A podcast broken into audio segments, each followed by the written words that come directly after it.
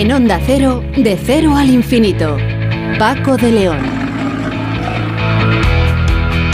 Señores, señores, muy buenas madrugadas y bienvenidos a esta cita semanal que tenemos aquí en Onda Cero, en este programa diferente para gente curiosa en el que eh, cada siete días tratamos de comentar aquellos asuntos que más tienen que ver con los temas que realmente nos llaman la atención y nos interesan. Por ejemplo, hoy vamos a empezar hablando de un equipo científico internacional eh, en el que ha participado el Instituto de Astrofísica de Andalucía, que ha logrado aportar una visión inédita de un agujero negro supermasivo. Y es que por primera vez se observa tanto el agujero negro como el chorro de partículas que emerge a altísima velocidad desde el centro de una galaxia en concreto, la llamada M87.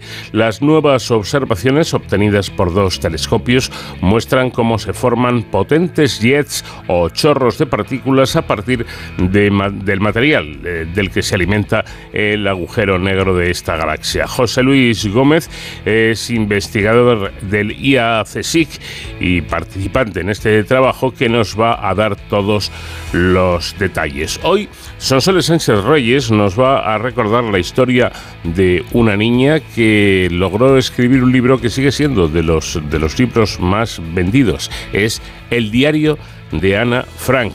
Recordaremos eh, esa historia que ya en su momento pudimos escuchar aquí en De Cero al Infinito. En la segunda hora tendremos eh, como punto de partida los bichos. Sí, porque a pesar de recibir este apodo que en ocasiones, mm, bueno, pues parece que muestra cierto desprecio, eh, resulta que la importancia y la repercusión que tienen los bichos, es decir, los insectos y otros artrópodos para la vida en nuestro planeta son desconocidas para muchas personas. Estos organismos con exoesqueleto externo y apéndices articulados suponen más del 50% de toda la biomasa animal de nuestro planeta. Aunque actualmente su diversidad dista mucho de ser bien conocida, suman más de un millón de especies de artrópodos que podemos encontrar eh, campando a sus anchas en absolutamente todos los ecosistemas que atesora nuestro planeta. Jairo Robla Suárez, biólogo e investigador de la Estación Biológica de Doñana, nos va a explicar este asunto importante. Y es que, ojito, a modo de titular, sin los llamados bichos no podría haber vida en nuestro planeta. Por cierto, hay que luchar contra los anglicismos brainstorming, call, meeting, smoothie, eh, son términos que se han incorporado ya a nuestro vocabulario cotidiano. Aunque el español es el segundo idioma más hablado del mundo, el inglés ocupa una buena parte del espacio en nuestras conversaciones. ¿Y esto por qué ocurre? Bueno, se lo vamos a preguntar a Pilar Ucar, que es profesora de lengua y literatura de la Universidad Pontificia de Comillas. Y hoy en nuestro espacio reservado a la seguridad y emergencias, Héroes sin capa, nuestro especialista David Ferrero nos hablará de los figurantes, los figurantes que son esenciales en la formación y preparación de perros de rescate. Todo ello con el comandante Nacho García en la realización técnica y con un invitado eh, musical muy especial que hoy va a adornar nuestro programa. Él es Harry Belafonte. This is my island in the sun. where my people have toiled since time begun. I may sail on many a sea, her shores will always be home to me. Oh, island in the sun Built to me by my father's hand.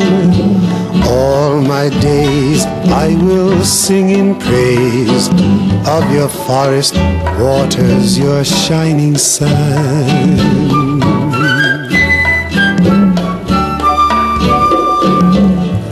As morning breaks, the heaven on high, I lift my heavy load to the sky Sun comes down with a burning glow, mingles my sweat with the earth below. Oh, island in the sun, built to me by my Father's hand. All my days I will sing in praise of your forest waters, your shining sun.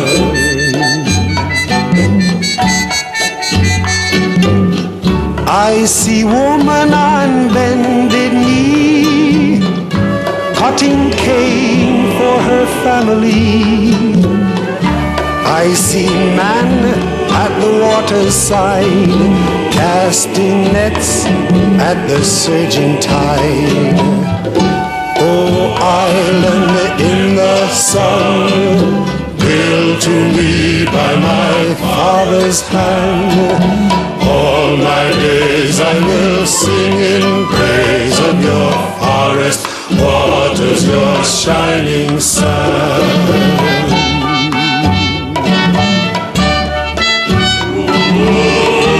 I hope the day will never come that I can't awake to the sound of drum. Miss carnival with calypso songs philosophical. Oh, island in the sun, built to me by my father's hand. All my days I will sing in praise of your forest waters, your shining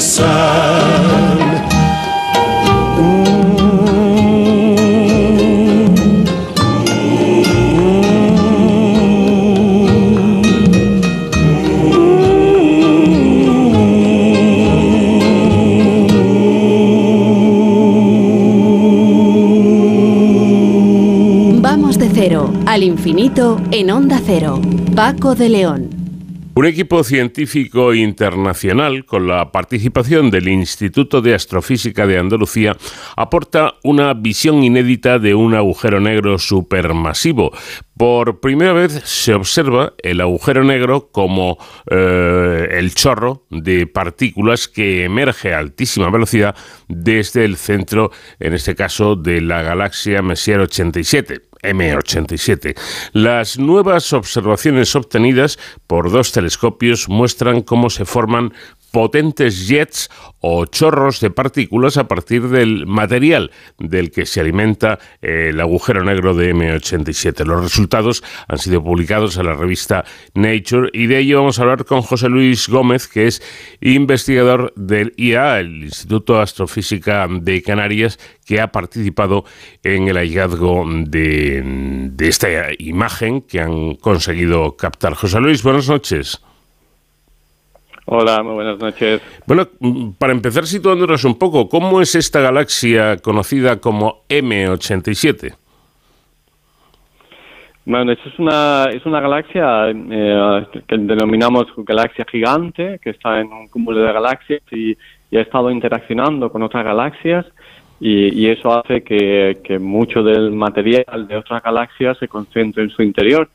Y es uno de los agujeros negros eh, más grandes que conocemos y de hecho de, de, la zona de su interior, de las cercanías del agujero negro, eh, eh, sale este chorro de, partículas que fue observado hace ya más de un siglo. De hecho, eh, se observó este chorro de partículas antes de, de, conocerse de que existían galaxias distintas a nuestra, que es uno de los objetos más estudiados y más, eh, más llamativos que podemos encontrar en el universo. Bueno, luego mm, volveremos un poco a la historia, pero eh, vamos a situarnos en hace poco tiempo, en el año 2019, cuando el telescopio del horizonte de sucesos, el EHT, obtuvo la primera imagen del agujero negro supermasivo que alberga su núcleo y que es 6.500 millones de veces más masivo que el Sol. Eh, la diferencia es que esta vez eh, se ha fotografiado el agujero negro y se ha fotografiado también su jet, ¿no? Exacto, sí. Sí, aquella imagen ya icónica que, dio la vuelta al mundo fue la primera imagen de, un agujero negro. Por fin pudimos eh, ver con nuestros propios ojos que estos eh, objetos tan enigmáticos como son los agujeros negros existen en la naturaleza. Y pudimos ver cómo la gravedad curva el espacio-tiempo y produce ese anillo de, emisión que rodea de, sucesos del agujero negro, que es esa puerta hacia afuera del universo que una vez que la cruzas no puedes volver hacia atrás. Pero las observaciones las hicimos también con, con, eh, unos telescopios que, que, nos permitían hacer esa foto del agujero negro, pero no podíamos ver eh, también ese chorro de partículas que se conoce desde hace poco, tres, de hecho, tres eh, años después de que Albert Einstein eh, publicara su teoría de la relatividad en 1918. Fue cuando por primera vez vimos el jet. En, ese, en esa instantánea veíamos solo el anillo de emisión de la sombra del agujero negro, pero estábamos de alguna manera, por decirlo más coloquialmente, como ciegos a, a, ese, a ese chorro de materia que emite de las cercanías del agujero negro. Ahora, por primera vez, en este caso usando un, conjunto de telescopios distinto al, al DHT, hemos podido conectar por primera vez, es, la primera, digamos, eh, eh, vez que podemos eh, vislumbrar esa conexión entre el agujero negro y el chorro de partículas. y, que obviamente, claro, eso es, es, mm, es, muy interesante porque estos objetos son los objetos que emiten más energía en el universo. No hay nada en el universo que emita energía de manera continuada eh, más que de estos agujeros negros supermasivos. Si queremos entender cómo esa enorme cantidad de energía que está en, gran parte de ella inyectada en los chorros, ¿de dónde proviene? ¿Cómo podemos sacar energía de los agujeros negros? Bueno, aunque los agujeros negros eh, muestran un, campo gravitatorio tan intenso que ni siquiera la luz puede escapar de ellos, sí que existen eh, mecanismos a través de los que liberan parte del material que queda atrapado en sus cercanías, formando un disco de acrecimiento, eh, como chorros de alta velocidad. ¿Cuáles serían esos mecanismos? Mm, pues es, es parecido a a, lo que ocurre, por ejemplo, en el lavabo cuando abrimos el grifo y se llena de agua y luego vemos como el agua forma un remolino eh, y, va cayendo en el lavabo. En el lavabo negro es algo parecido. Eh, se engulle todo lo que tiene a su alrededor y, ese material eh, acaba formando lo que conocemos ese disco de crecimiento, ese remolino de material que cae en el agujero negro como en el, como en el, lavabo. no todo el material eh, entra en el agujero negro. Hay, eh, digamos que hay, hay algunos procesos que todavía no los conocemos muy bien, pero pensamos que es, el, son campos magnéticos los que impiden que todo el, material entre en el agujero negro. Es como, eh, imagino que los oyentes siempre habrán jugado alguna vez con, campos magnéticos. Si tienes campos magnéticos con polos opuestos, se repelen, ¿cierto? Pues algo parecido ocurre en la cercanía del agujero negro. Tenemos un campo magnético tan intenso que, repele parte de ese material eh, y no acaba cayendo en el agujero negro, sino que es expulsado en esa forma de, chorros de, partículas que son realmente espectaculares. Si los pudiésemos ver con nuestros ojos, eh, los oyentes estarían realmente fascinados porque son, son, son objetos que se extienden más allá que el tamaño de la propia galaxia que los contiene. Son, como comentaba antes, de hecho el de el chorro de 7 fue observado por primera vez en 1918 antes de que se supiera que existían incluso las galaxias. Son objetos inmensos, eh, enormes, y, su estudio eh, es de vital importancia también para entender cómo evolucionan las galaxias a lo largo de, las escalas cósmicas. Eh, bueno, la, imagen obtenida ahora revela por primera vez esa conexión ¿no? que existe entre el flujo de acreción cerca del agujero negro supermasivo central y el origen del chorro, ¿no?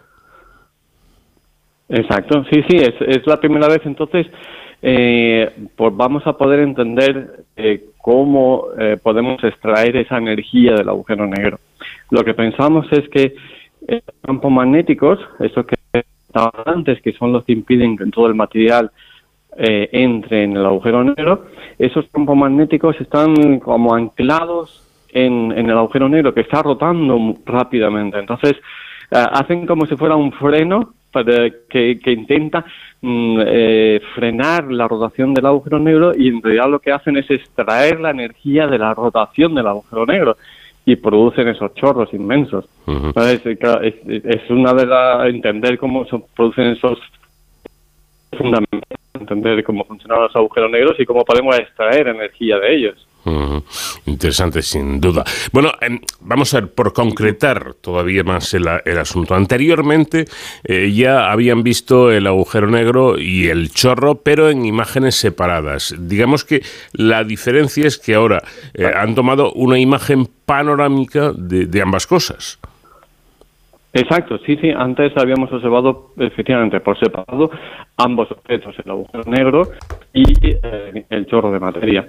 Entonces, ahora, eh, por primera vez, eh, hemos podido ver estos dos objetos, cómo, cómo es en, interconectan entre ellos, cómo se, cuál es la relación entre el chorro y el agujero negro.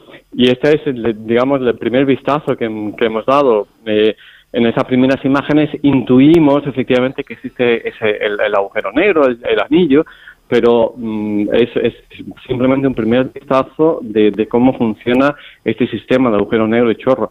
En el futuro, por supuesto, lo que queremos es hacer imágenes mucho más nítidas y también queremos hacer las primeras películas. Queremos ver cómo evoluciona en el tiempo, hacerle imágenes eh, cada cierto tiempo de, del agujero negro del jet para ver cómo evoluciona y cuál es la interacción y entender mejor cómo, cómo, cómo se, se alimentan esos chorros a partir de, del agujero negro central.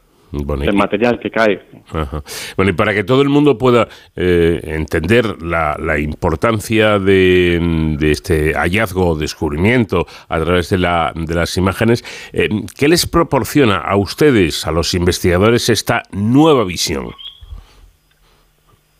sobre todo entender cómo funciona eh, cómo, cómo funcionan los agujeros negros, cómo, cómo, cómo se alimentan del material que cae a su alrededor, cuál es la, intensidad del campo magnético, cuáles son eh, los procesos por los que el, campo magnético puede frenar el agujero negro. Nos permite entender eh, estos objetos que son los más energéticos del universo y, llevan, tienen también las claves para entender cómo funciona eh, la gravedad en general y cómo evolucionan las galaxias.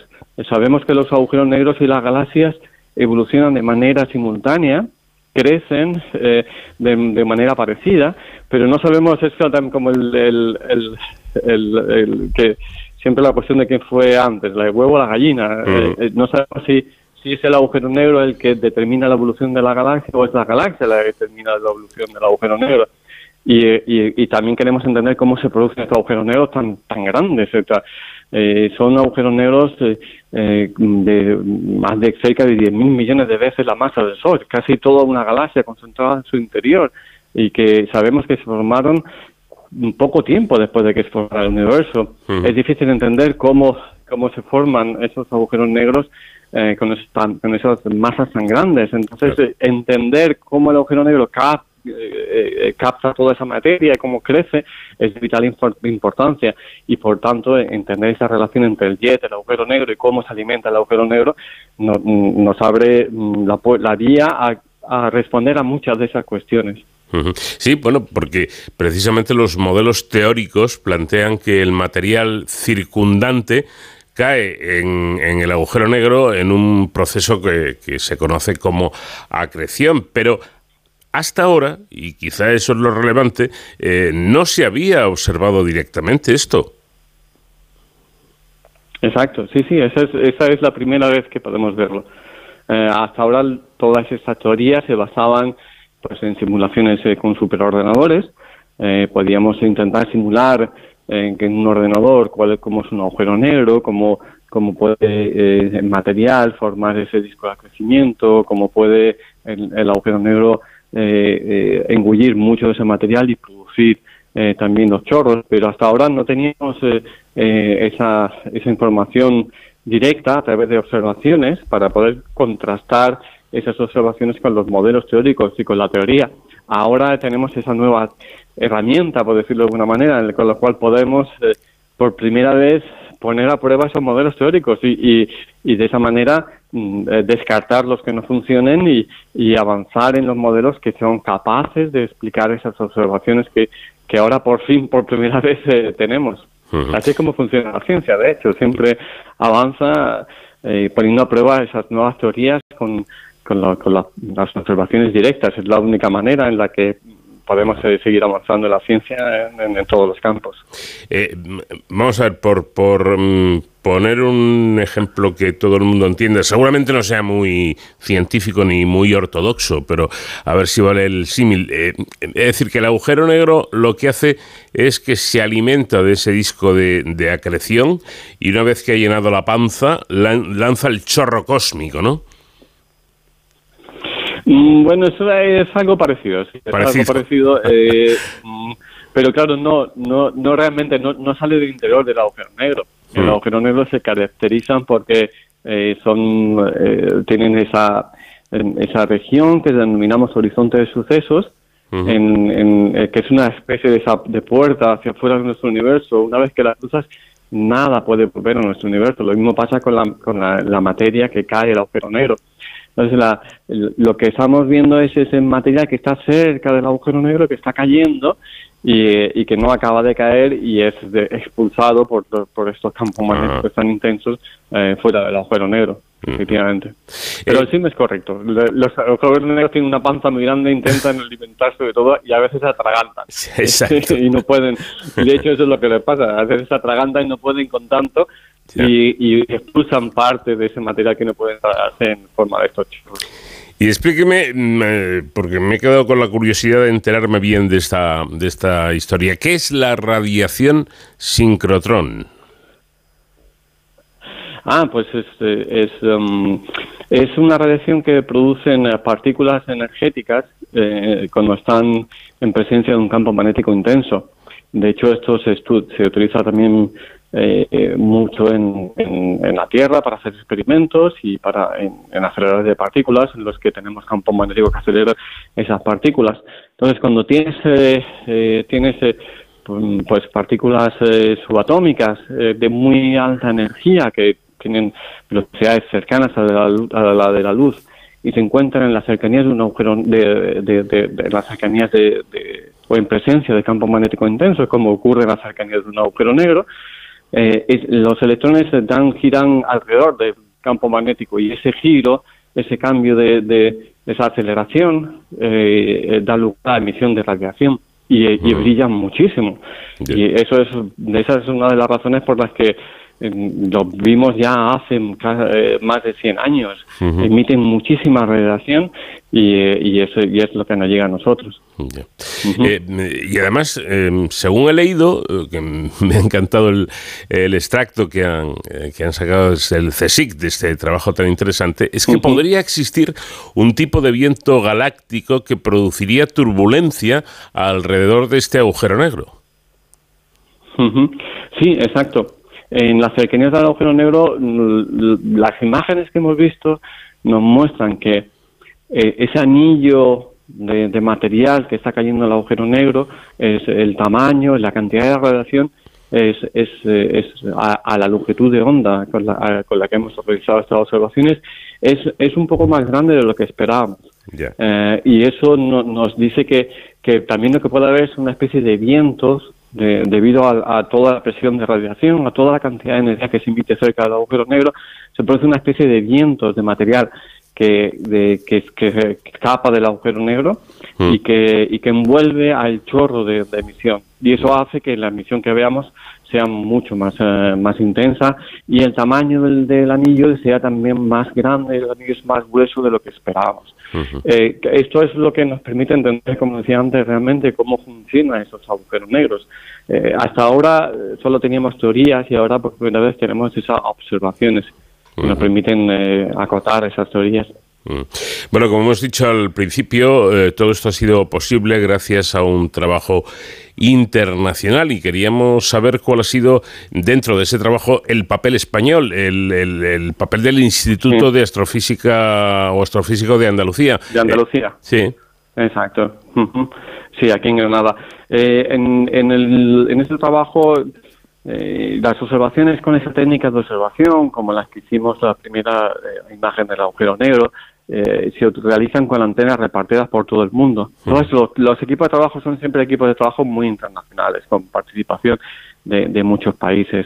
En el caso, en, el caso de España, eh, hay participación por parte del Instituto de Astrofísica de Andalucía, también de, de, la, Universidad de Valencia y también del Instituto Geográfico Nacional, del Observatorio que está situado en, en cerca de Guadalajara.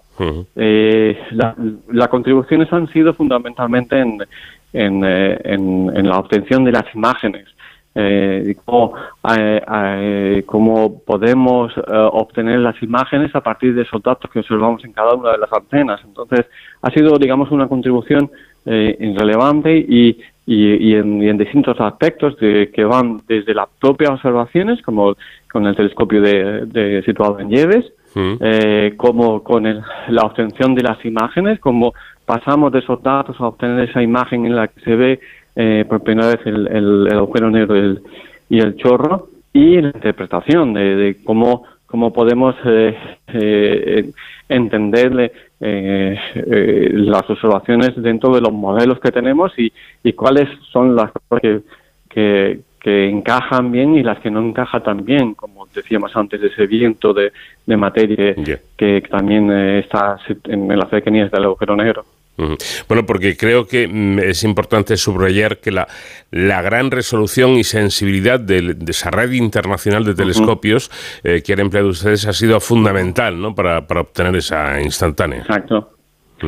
Exacto, sí, sí. Es, eh, es un conjunto de, telescopios eh, situados en, Europa y en Estados Unidos los que nos ha permitido hacer estas observaciones. Y, y, de ahí viene ese, también esa esa mm, participación internacional muy numerosa, porque son telescopios que están situados en distintos países, en distintos continentes.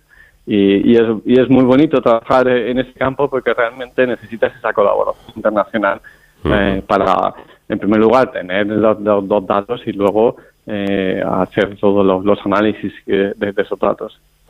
Bueno, pues José Luis Gómez, investigador del Instituto Astrofísico de CSIC, eh, que ha participado en este trabajo, le agradecemos mucho el que nos haya atendido y, por supuesto, le estamos a todos la enhorabuena por, por este trabajo tan, tan importante. Muy bien, muchas gracias.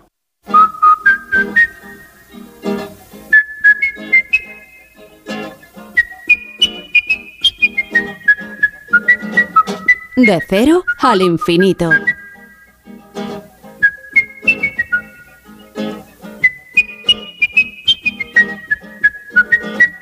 Hey, Matilda, Matilda, Matilda, she take me money and run Venezuela.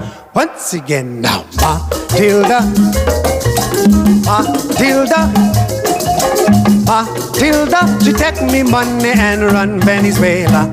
Five hundred dollars, friends are lost. Woman even sell me cat and horse. Hey, Matilda, she take me money and run Venezuela. Everybody, Matilda, sing out the chorus. Matilda, sing a little loud. Matilda, she take me money and run Venezuela. Now, Matilda, going round the corner. Matilda, sing out the chorus. Matilda, she take me money and run Venezuela. Well, the money was to buy me house and land. Then she got a serious plan. Hey, uh, Matilda, she take me money and run Venezuela. Everybody, Matilda, Matilda. Matilda, me money and run Venezuela. Once again now, Matilda, going round the corner. Matilda, Matilda, take me money and run Venezuela. Well, the money was just inside me bed, stuck up in a pillow beneath me head. Don't you know? Matilda, she found me money.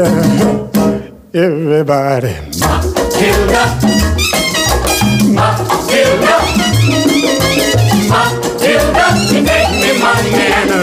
Venezuela. Let's sing it now. Matilda, Umbalaka chimba. Matilda, in the little water. Matilda, she take me money and run Venezuela. Women over 40. Matilda, Matilda.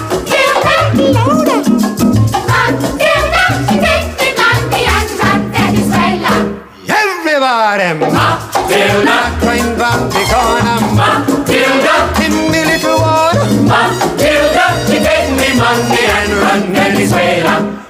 me friends, never to love again. All me money gone in vain. Yeah. Matilda, she take me money and run Venezuela. Everybody, Matilda. Matilda, Matilda, Matilda, she take me money and run Venezuela. Sing a little softer, Matilda, Matilda, Matilda, and run. Everybody, Matilda, Matilda.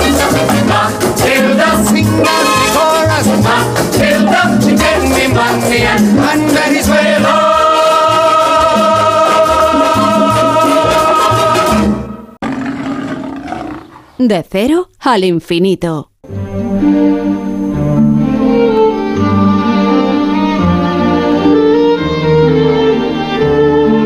El diario de Ana Frank, traducido a más de 70 idiomas, sigue siendo una de las obras más leídas con más de 35 millones de ejemplares, declarado por la UNESCO Memoria del Mundo. Hoy esta historia centra el relato que nos trae Sonsoles Sánchez Reyes. ¿Qué tal Sonsoles? Buenas noches.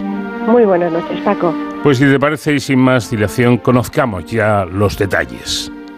Anneliese Marie Frank, Ana Frank, nace en Frankfurt, Alemania, en 1929 en una familia judía. La segunda de dos hermanas, la mayor Margot, la aventaja en casi tres años.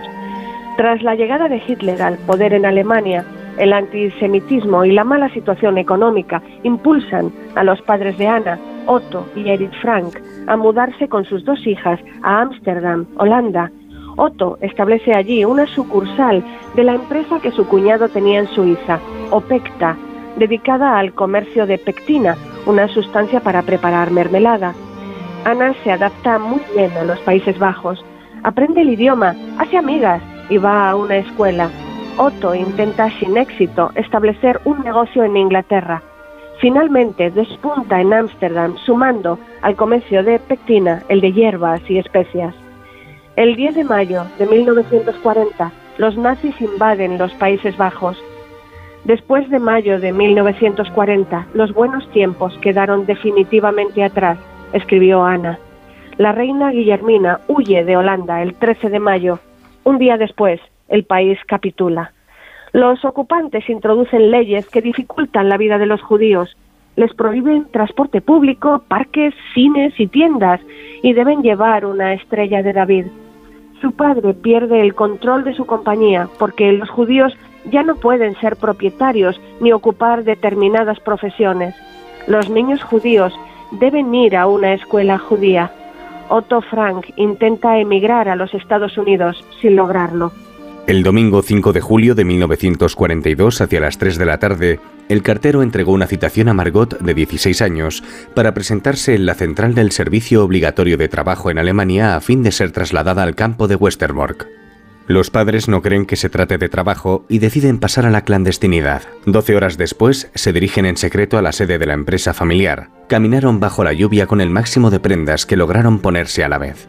Esa misma primavera, el padre de Ana había acondicionado un escondite para su familia con ayuda de sus colegas de compañía. La casa de atrás. Un anexo secreto de un edificio de tres pisos en el número 263 de la calle Prinsengracht. Una estantería giratoria daba acceso a la parte trasera de la sede empresarial. La idea fue de Johann Boskjul, que junto a Bib Boskjul, Johannes Kliman, Victor Kluger, Jan Gies, quien tenía contactos con la resistencia, y Mip Gies fueron protectores de los escondidos. El escondite, un laberinto de habitaciones de poco más de 120 metros cuadrados, estaba ocupado por los Frank desde el 6 de julio y el matrimonio Van Pels, un empleado de Otto, con su hijo Peter de la edad de Margot y el gato Moshi desde el 13 de julio. Semanas después entró el dentista Fritz Pfeffer. Allí vivirían más de dos años sin hacer ruido durante el día, con las cortinas siempre cerradas y resistiendo los ataques aéreos por la noche. Al anochecer en la radio escuchaban noticias de la guerra. Se bañaban los sábados o domingos cuando la fábrica cerraba. El grupo de ayudantes les compraba comida en el mercado negro y les proporcionaba suministros arriesgando sus vidas. Para su decimotercer cumpleaños, un mes antes de esconderse, Ana le regalan un diario. Poco podía imaginar que aquella libreta encuadernada con tela a cuadros rojos y verdes sería su mejor amiga los 25 meses de encierro. Mucho menos podía imaginar que millones de personas leerían su diario, que acabaría siendo un documento clave del horror del holocausto. Ana escribe sobre lo que ocurre en la casa de atrás, pero también sobre lo que siente y piensa y su primer amor hacia Peter Van Pels. Además, escribe cuentos, comienza una novela y escribe citas en su cuaderno de frases buenas, que copia de los libros que lee. La escritura le ayuda a que el tiempo transcurra. El 29 de marzo de 1944, Ana escuchó en la radio que Gary Bolkestein el ministro de Educación holandés en el exilio en Inglaterra, tenía la intención de convertir cartas y diarios relacionados con la ocupación en documentos históricos cuando terminara la guerra y pedía guardarlos para publicarlos. Ana decidió reescribir sus diarios sueltos en una sola historia, titulada La casa de atrás, usando seudónimos para su familia, que pasarían de ser los Frank a los Robin, y adoptando el género epistolar. Imagina lo interesante que sería si publicara una novela sobre el anexo secreto. Solo el título haría que la gente pensara que es una historia de detectives, escribió. Diez años después de la guerra, la gente encontraría muy divertido leer cómo vivíamos, qué comíamos y de qué hablábamos como judíos en la clandestinidad. Ana usó un diario, dos cuadernos y 324 hojas separadas de papel de colores para escribir y reescribir sus memorias. Kitty, la persona a la que Ana dirigía gran parte de los mensajes de su diario, era Kitty Franken, una de las protagonistas de Job and Heul, una serie de cinco libros infantiles escritos por la novelista holandesa Setske de Haan bajo el seudónimo Sissy van Maxwell, publicados entre 1918 y 1925. Mucho tiempo, Ana dirigió sus cartas del diario a los personajes de la serie, Connie, Marianne, Fien, Emmy, Jadje y Poppy. Ana comienza a reescribir su diario ya dirigido exclusivamente a Kitty, pero no puede terminarlo. Hacia las 10 de la mañana del 4 de agosto de 1944, la policía arresta a los escondidos y a dos de los protectores. Los detenidos recogieron sus pocas pertenencias a punta de pistola.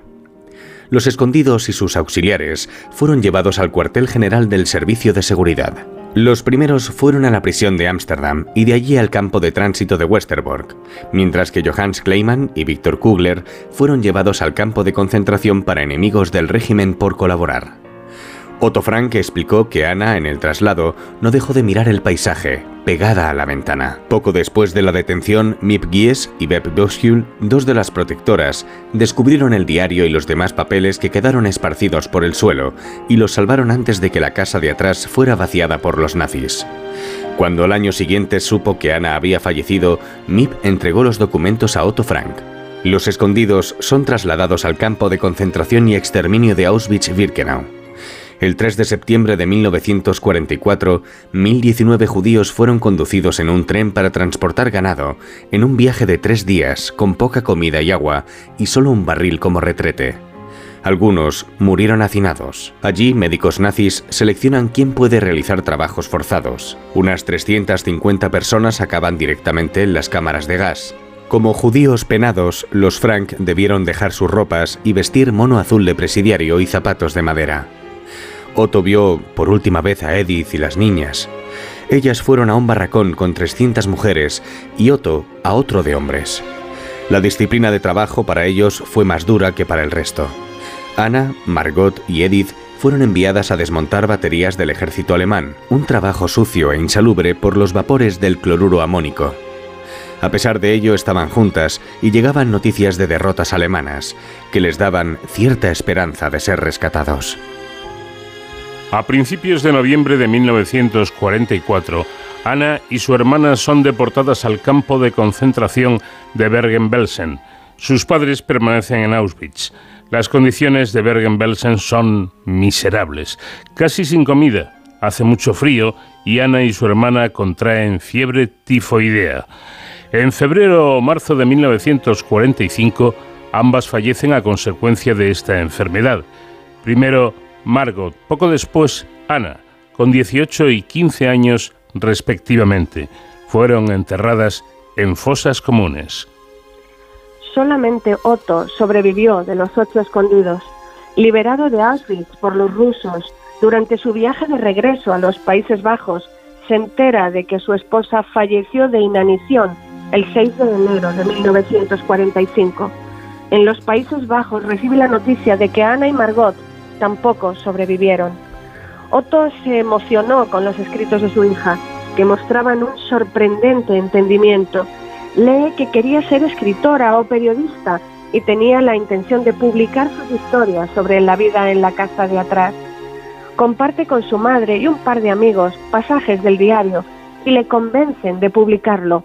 Adapta ambas versiones del diario, escrito en neerlandés, añadiendo algunos relatos breves que Ana también había escrito en el escondite y se publica en 1947. La primera edición de La Casa de Atrás título elegido para su libro por Ana, tuvo una tirada de 3.036 ejemplares. Poco después se tradujo, en 1950 al francés y al alemán, en 1952 al inglés. En Estados Unidos, lanzado en 1952 como El diario de una joven, fue rechazado por 15 editores antes de publicarse, de tonto, aburrido e inoportuno, lo calificó el editor Alfred A. Knopf al rechazarlo. Es solo un monótono registro de disputas familiares típicas, trivialidades y emociones de adolescentes. Tras el éxito de la adaptación teatral de Broadway de 1955 realizada por Albert Hackett y Francis Woodrich y galardonada con el premio Pulitzer, realizó una gira internacional. Fue llevada al cine por Hollywood. El libro se convirtió en lectura obligatoria en muchas escuelas. En 1960 el escondite de los Frank se hizo museo, la casa de Ana Frank. Otto Frank asumió el papel de gestor del legado de Ana. Hizo todo lo posible por difundirlo, supervisándolo estrictamente. No autorizó más que una sola adaptación teatral del diario. En libros, obras de teatro o películas podían utilizarse solo con cuentagotas fragmentos de la obra no aprobó que se crearan más que unas pocas organizaciones para mantener viva la memoria de Ana Frank y vetó vender recuerdos oficiales. La Fundación Ana Frank, que posee los derechos del libro, fue instituida por Otto Frank en 1963 con sede en Suiza. La actitud proteccionista de Otto estaba reñida con el gran número de lectores del diario. Tras su fallecimiento en 1980, a los 91 años, se han realizado obras de teatro, películas, composiciones musicales, documentales, cómics, realidad virtual, coreografías.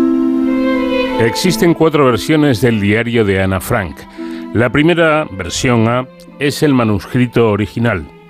La segunda, o B, es la versión revisada por la propia Ana. La tercera, OC es la versión editada por su padre en 1947, omitiendo detalles como las reflexiones de su hija Ana sobre la sexualidad o sus arrebatos de ira hacia su madre. La cuarta y última, la D, es la versión revisada, ampliada y organizada por el escritor y traductor alemán Mirjam Pressler, lanzada en 1995 la edición final de más de 700 páginas rescata los pasajes suprimidos por el padre.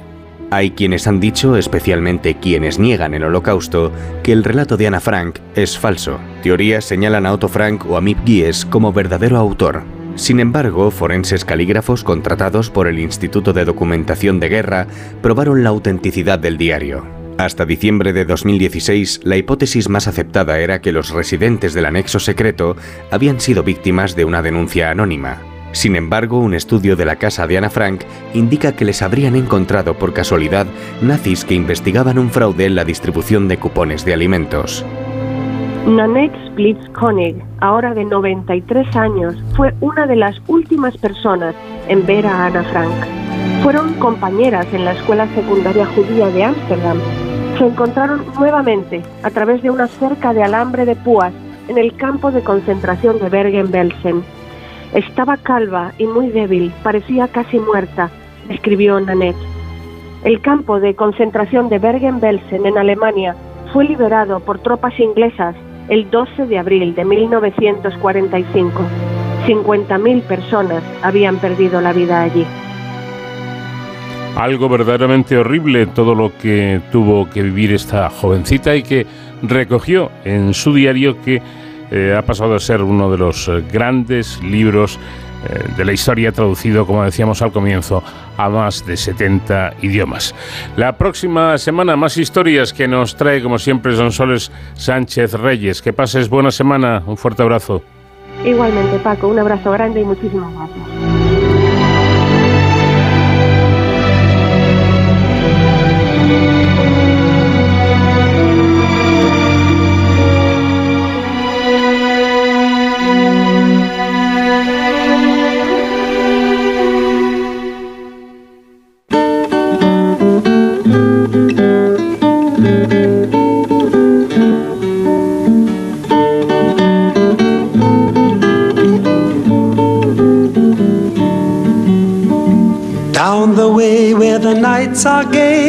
Sun shines daily on the mountain top. I took a trip on a sailing ship, and when I reached Jamaica, I made a stop. But I'm sad to say I'm on my way. Won't be back for many a day. My heart is down, my head is turning around. I had to leave a little girl in Kingston Town.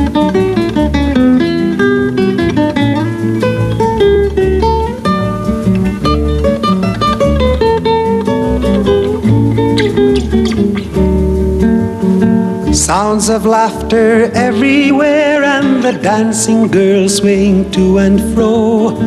I must declare my heart is there, though I've been from Maine to Mexico. But I'm sad to say I'm on my way.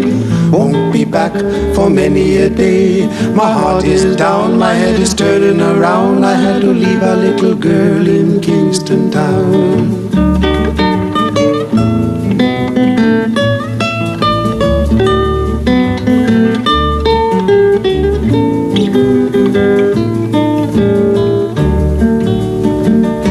The market you can hear ladies cry out while on their heads they bear. Ackee rice, salt fish are nice and the rum is fine any time of year. But I'm sad to say I'm on my way. Won't be back for many a day. My heart is down, my head is turning around. I had to leave a little girl in Kingston Town.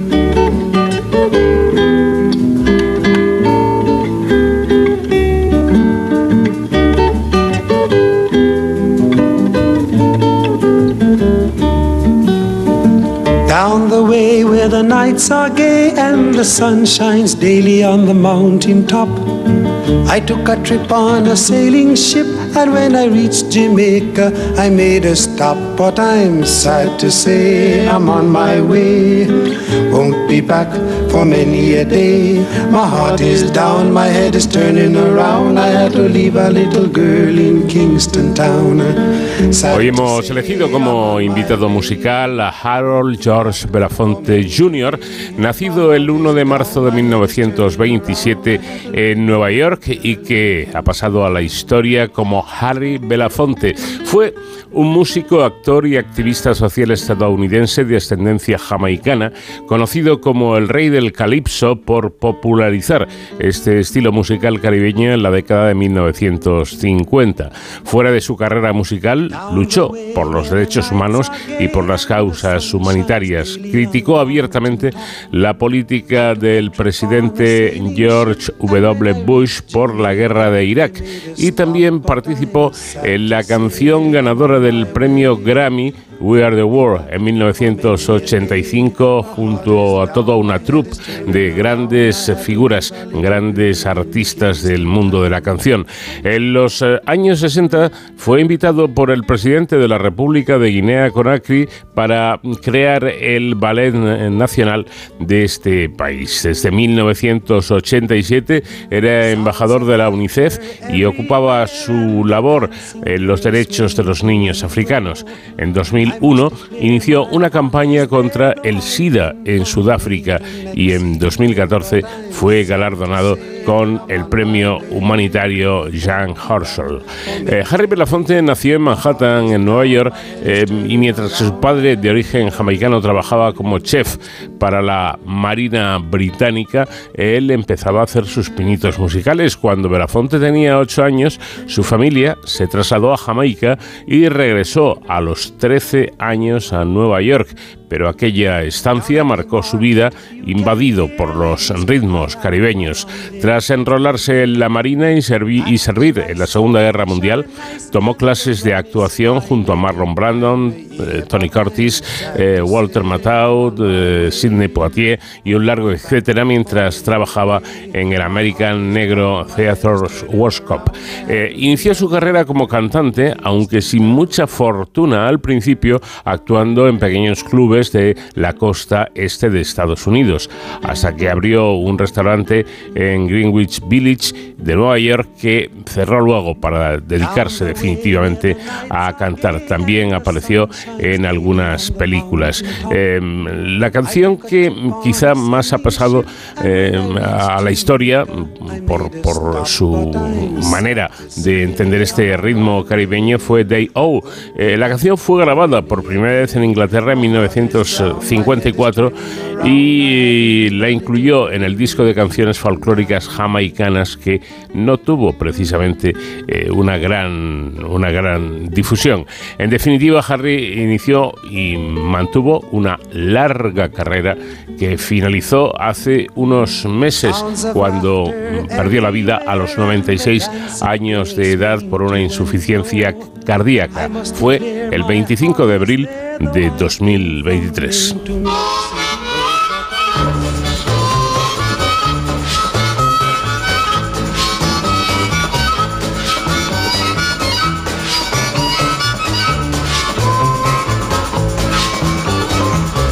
Well, I wake up in the morning, hear the ding dong ring.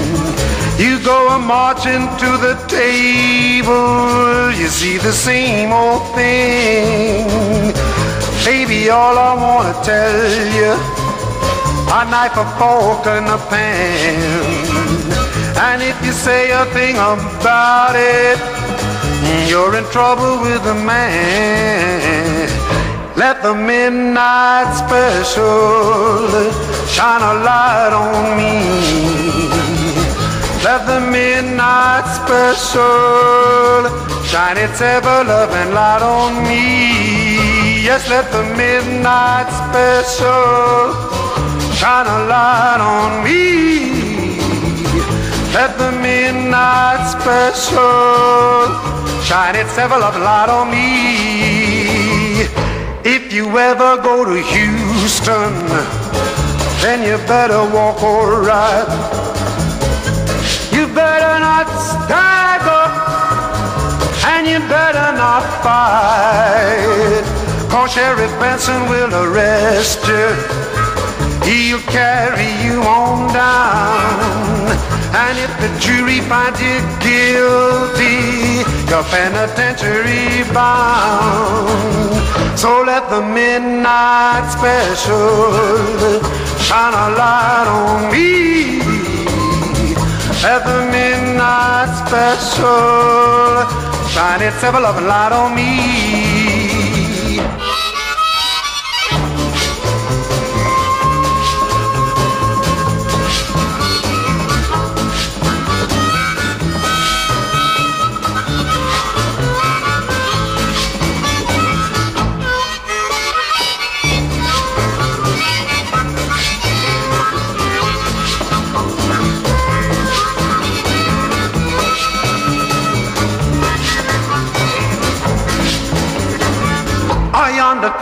Miss Rosie.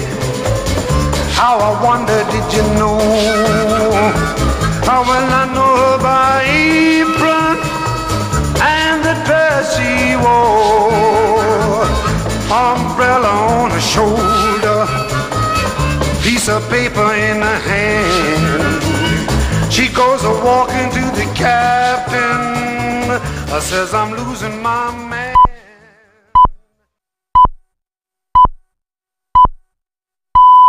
Son las 5, son las 4 en Canarias.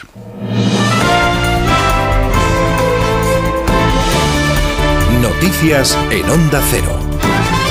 Buenas noches. Los reyes de España, don Felipe y doña Leticia, han participado la pasada tarde en la recepción que el rey británico Carlos III ha ofrecido en el Palacio de Buckingham a los jefes de Estado invitados a su ceremonia de coronación de este sábado. Carlos III, que ascendió al trono el 8 de septiembre del año pasado a la muerte de su madre, será coronado en la abadía de Westminster en una ceremonia acompañado de su esposa Camila. El rey Felipe VI también asistirá junto a la infanta Sofía a la final de la Copa del Rey de fútbol entre los Asuna y el Real Madrid que se disputa esta noche en el Estadio de la Cartuja de Sevilla. El Palacio de la Zarzuela confirmó hace una semana la presencia del rey en Sevilla después de participar en la ceremonia de coronación de Carlos III en Londres junto a la reina Leticia y hoy ha dado a conocer que le acompañará en el palco de autoridades de la Cartuja su hija menor aficionada al fútbol y que el pasado 29 de abril cumplió 16 años. En lo estrictamente deportivo, el historial de enfrentamientos entre los dos finalistas, Osasuna y Real Madrid, se tiñe de blanco. Antes de la final de la Cartuja se han enfrentado en ocho ocasiones en la Copa del Rey, siempre en octavos o cuartos de final, y el Real Madrid ha firmado un imponente pleno de triunfos. El entrenador merengue, Carlo Ancelotti, dice que estamos ante un choque igualado y muy complicado. Ah, una final, le he dicho a Copa porque lo sabía. Le he dicho, mañana va a ser un partido igualado, competido, contra un equipo, un rival fuerte, que, que está muy bien organizado, que es eh, un partido muy importante para ellos. Eh, eh, pensamos que el, partido va a ser difícil y complicado que tenemos que estar listos y manejar bien los momentos difíciles del partido. Los líderes políticos y candidatos a las elecciones del 28M mantienen este sábado una activa agenda electoral y, entre otros, el líder del PSOE, Pedro Sánchez, protagoniza actos políticos en Murcia y Las Palmas, mientras que el del PP, Alberto Núñez Feijó, lo hace en Granada. La campaña electoral se abrirá oficialmente la semana que viene y las elecciones se celebrarán el domingo 28 de mayo. La pasada tarde, en Alicante, Sánchez anunciaba que el Consejo de Ministros va a aprobar el próximo martes una partida de 560 millones de euros para inversión en educación pública. ¿Para qué lo vamos a destinar? Pues mirad, lo vamos a destinar para que 5 millones y medio de chavales que están en educación eh, primaria y en educación secundaria aprendan el idioma de las máquinas, la programación, la robótica, porque es el mundo en el que ellos van a vivir. También para reforzar todas las clases que necesitan todos aquellos chavales y chavalas que tienen dificultades y, por tanto, evitar el que abandonen sus estudios. Desde Málaga, el presidente del PP, Núñez Feijó, ha dicho que España necesita un gobierno en el que se cometan menos errores y en el que se cumpla lo que se dice. El líder conservador ha vuelto a pedir al presidente Sánchez que deje al PP que venga a arreglar otra vez lo que él y sus socios han estropeado. Porque no pasa nada. Mirar, si el gobierno beneficia a más de mil violadores o pederastas, no pasa nada. Si el gobierno beneficia a corruptos, es porque al Partido Socialista le interesa, aunque la Unión Europea no reprenda, y tampoco pasa nada. Es el momento de decir que sí pasa. Y el momento es el de la urna. Es la igualdad máxima entre los españoles. El líder de la región rusa de Chechenia, Rahman Kadyrov, se ha ofrecido a enviar sus tropas a la ciudad ucraniana de Bakhmut para sustituir a los mercenarios del grupo Wagner después de que el líder de la organización, Yevgeny Prigozhin, haya anunciado su retirada a partir de mediados de la semana que viene. Prigozhin ha recriminado al Ministerio de Defensa de Rusia la falta de armamento y munición, ahondando así en las tensiones con la cúpula militar del Kremlin. Sin municiones, mis muchachos sufrirán pérdidas inútiles y sin sentido en Bakhmut. Por lo tanto, a partir del 10 de mayo de 2023 nos retiraremos del asentamiento de Bakhmut. En cuanto al tiempo, el aumento de la inestabilidad dejará este sábado chubascos y tormentas en el norte peninsular, según informa la Agencia Estatal de Meteorología, que ha puesto en aviso amarillo por tormentas en Aragón, Cantabria, Castilla y León, Navarra y La Rioja. Es todo, más noticias dentro de una hora y en ondacero.es.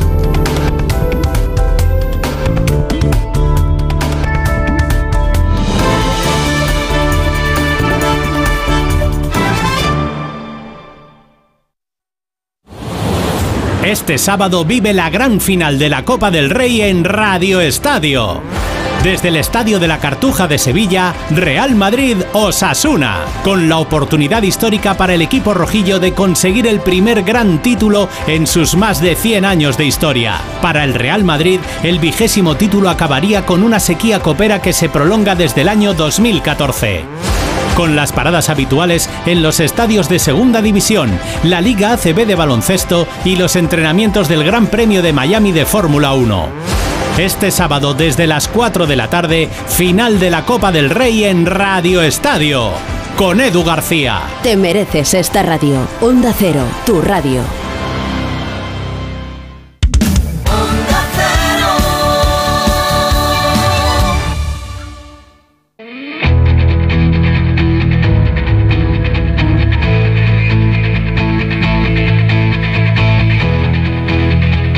Cero, de cero al infinito. Paco de León. Vamos a comenzar aquí con nuestra segunda hora de programa en De Cero al Infinito.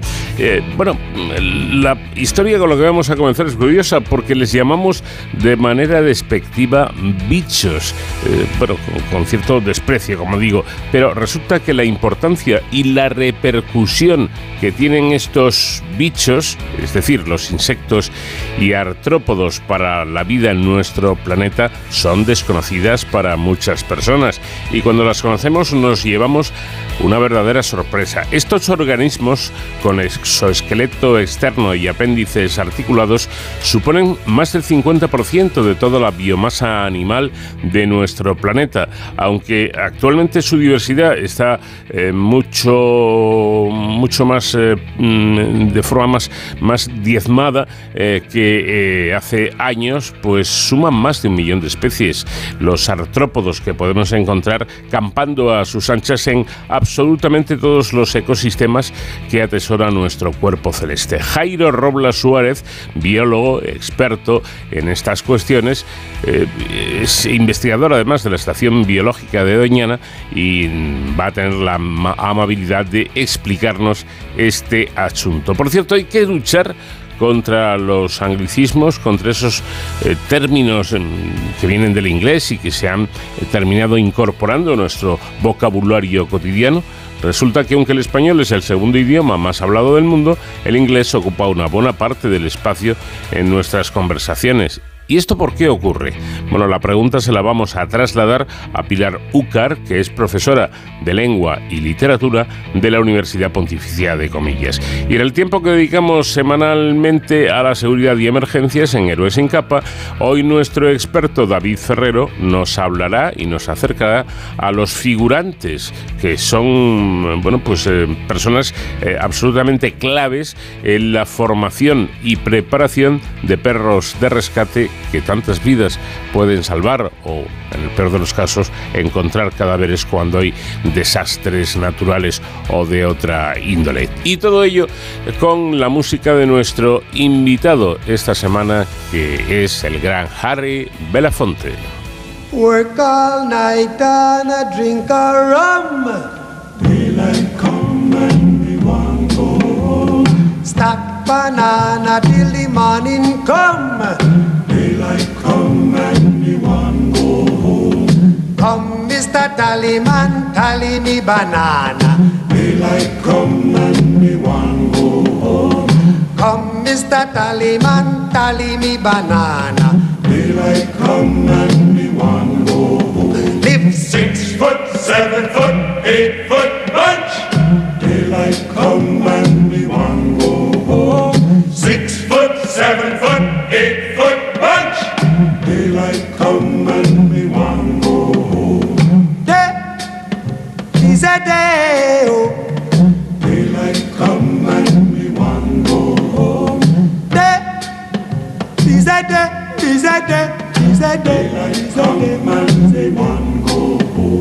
a beautiful bunch, a ripe banana. Daylight come and we want go home. Hide the deadly black tarantula. Daylight come and we want go home. Live six foot, seven foot, eight foot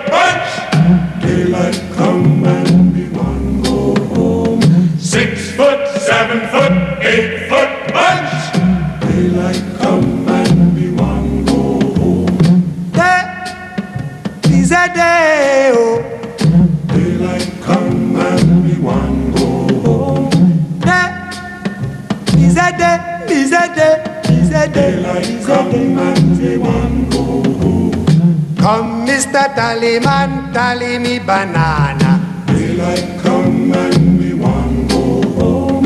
Come, Mr. Tallyman, tally me banana. Daylight come and me one go home. Day-o, day-o. Daylight come and me one go home.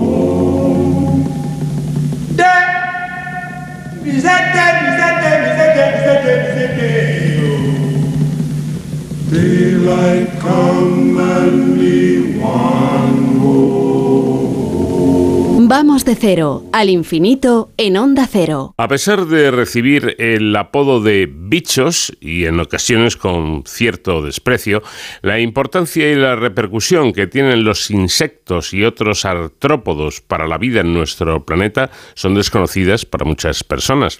Bueno, pues estos organismos con exoesqueleto externo y apéndices articulados suponen más del 50% de toda la biomasa animal actual de nuestro planeta.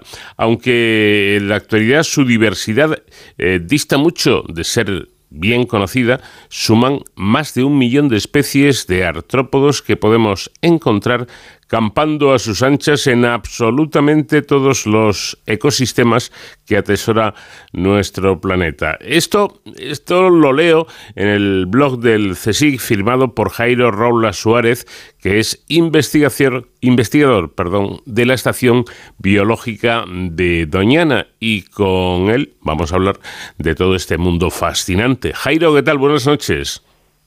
Buenas noches. Bueno, Aquí estamos. Y un placer. Y esto, estos a los que llamamos a veces despectivamente bichos, resulta que pueden vivir, pues no sé, en áridos desiertos, en parajes eh, eternamente helados, en volcanes, eh, en todas partes.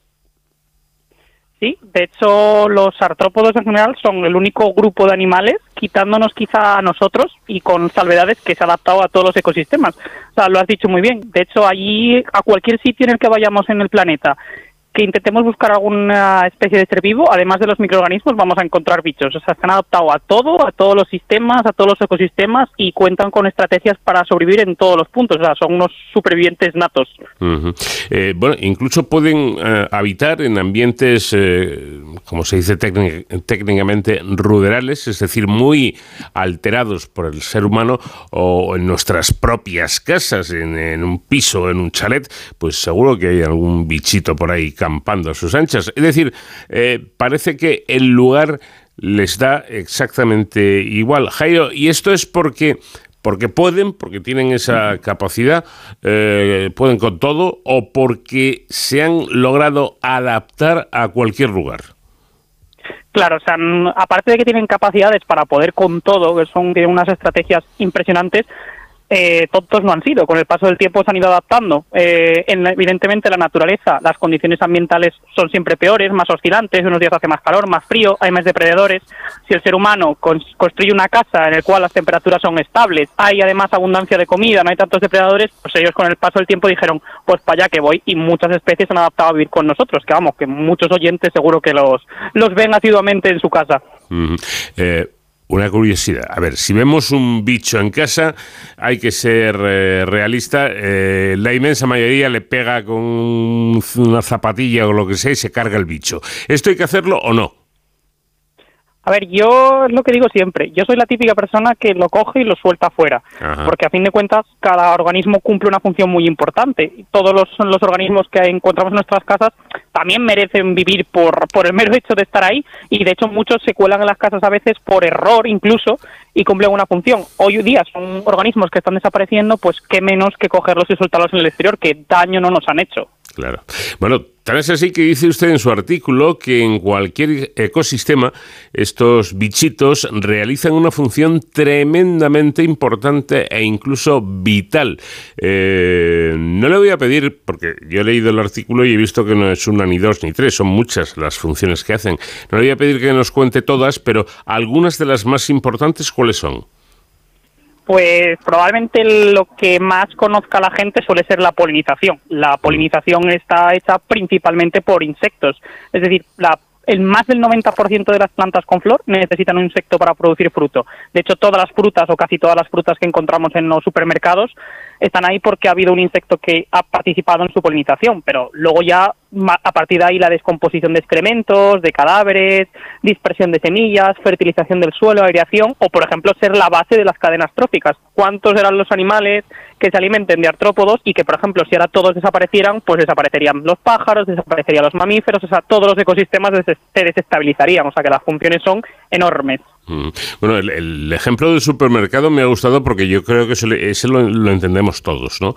Eh, cuando ahora, por ejemplo, que van a empezar las, las cerezas o están empezando, que a mí es una fruta que me encanta, y, el resto de frutas eh, que, vemos con ese aspecto tan, tan bonito, tan agradable, es gracias a los bichitos, ¿no, Jairo? Si no hay bichos, no hay frutas.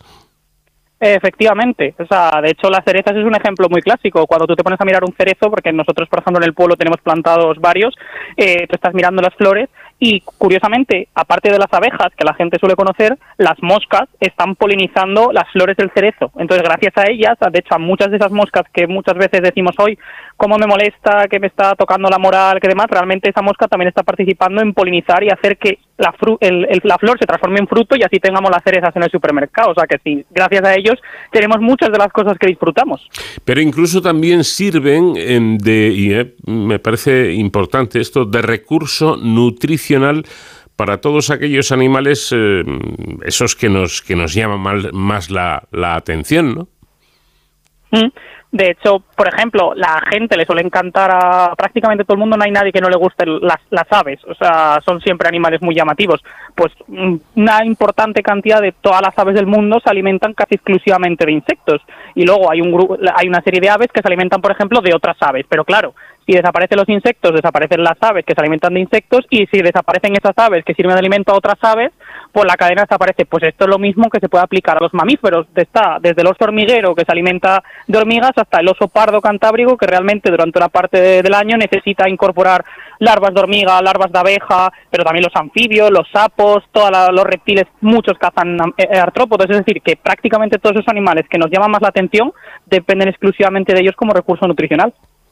Bueno, es que hablando, hablando de la importancia de los artrópodos, en este artículo usted destaca que el mundo actual está dominado por los artrópodos y que estos además cargan sobre sus hombros el peso de la vida en nuestro planeta. No es ninguna tontería esto, ¿eh? No, para nada. O sea, yo quizás sea porque también barro un poco para mi casa, pero yo soy consciente que si ahora mismo, eh, de repente, por golpe y por donde desaparecieran todos los artrópodos del mundo, a nosotros como especie no nos quedaría mucho más de dos, tres semanas en el planeta. O sea, desapareceríamos muy rápido, porque es que todas las funciones que desempeñan, las que hemos mencionado, tendríamos que solventarlas en muy poco tiempo y sería imposible. Es decir, que son, que junto a las plantas, digamos, son la base de todos los ecosistemas, son la base de todas las cadenas. Pues son los organismos más importantes. Y además, ¿Cómo no van a ser quizá los dueños del planeta si son el grupo de organismos que más tiempo llevan la Tierra, más de 300 y 400 millones de años, y además son los más abundantes, los que mayor número de especies tienen, los que mayor eh, biomasa animal, como has comentado al inicio, o sea, es que son lo, más. Además, por usted un ejemplo muy bueno también en el artículo cuando, eh, cuando dice que, que estos bichillos son capaces de extraer de los ecosistemas a aquellos organismos peor adaptados y así evitar que las poblaciones eh, de, otros organismos, digamos, se desmadren, ¿no? Claro, o sea, ya, ya no solo pensar, por ejemplo, en el control de plagas que puede hacer una, una mariquita sobre el propio pulgón, sino las garrapatas, que son artrópodos que a muchos no nos gustan, los piojos, los ácaros, que muchos son, son especialistas de ciertos grupos de vertebrados, de, mamíferos, por ejemplo, pues realmente lo que están haciendo muchas veces es atacar o ir principalmente a aquellos organismos peor adaptados, aquellos que están enfermos, aquellos que están más débiles y por lo tanto digamos que los extraen del ecosistema, de forma que hacen que también aseguran la salud muchas veces de las propias poblaciones de otros organismos, o sea, también cumplen esa función como parásitos. Por cierto, ya que tengo un experto como, como usted, eh, a mí que me producen un efecto repulsivo eh, las garrapatas, por ejemplo, mm, ¿también tienen su, su función? Eh, ¿También son necesarios estos, estos animalillos? A ver, las garrapatas eh, tal cual se conocen son muy importantes para regular las poblaciones de los vertebrados en la naturaleza. El problema ha sido cuando muchas de esas garrapatas han encontrado a nosotros un hospedador y bueno, nosotros como tal somos una especie que muchas veces es muy difícil de regular poblacionalmente porque nuestra población sigue creciendo y ahí entra en conflicto, pero por ejemplo las garrapatas son las responsables de que por ejemplo muchas poblaciones de, de cérvidos, de otros mamíferos no se desmadren porque son parásitos estrictos. Otra cosa es que nos puedan usar a nosotros como vectores ocasionales, Mm, que es lo que luego suele pasar. Bueno, y algo que me ha llamado la, la atención, porque esto, esto sí que está de actualidad, ¿no? Con el asunto del reciclado, pues, pues, estamos todos muy, muy preocupados y, y las entidades pues advirtiéndonos de la importancia del reciclaje. Pues resulta que leyendo su artículo me he enterado de que los artrópodos son artífices del equilibrio gracias a que son los mayores expertos en reciclaje.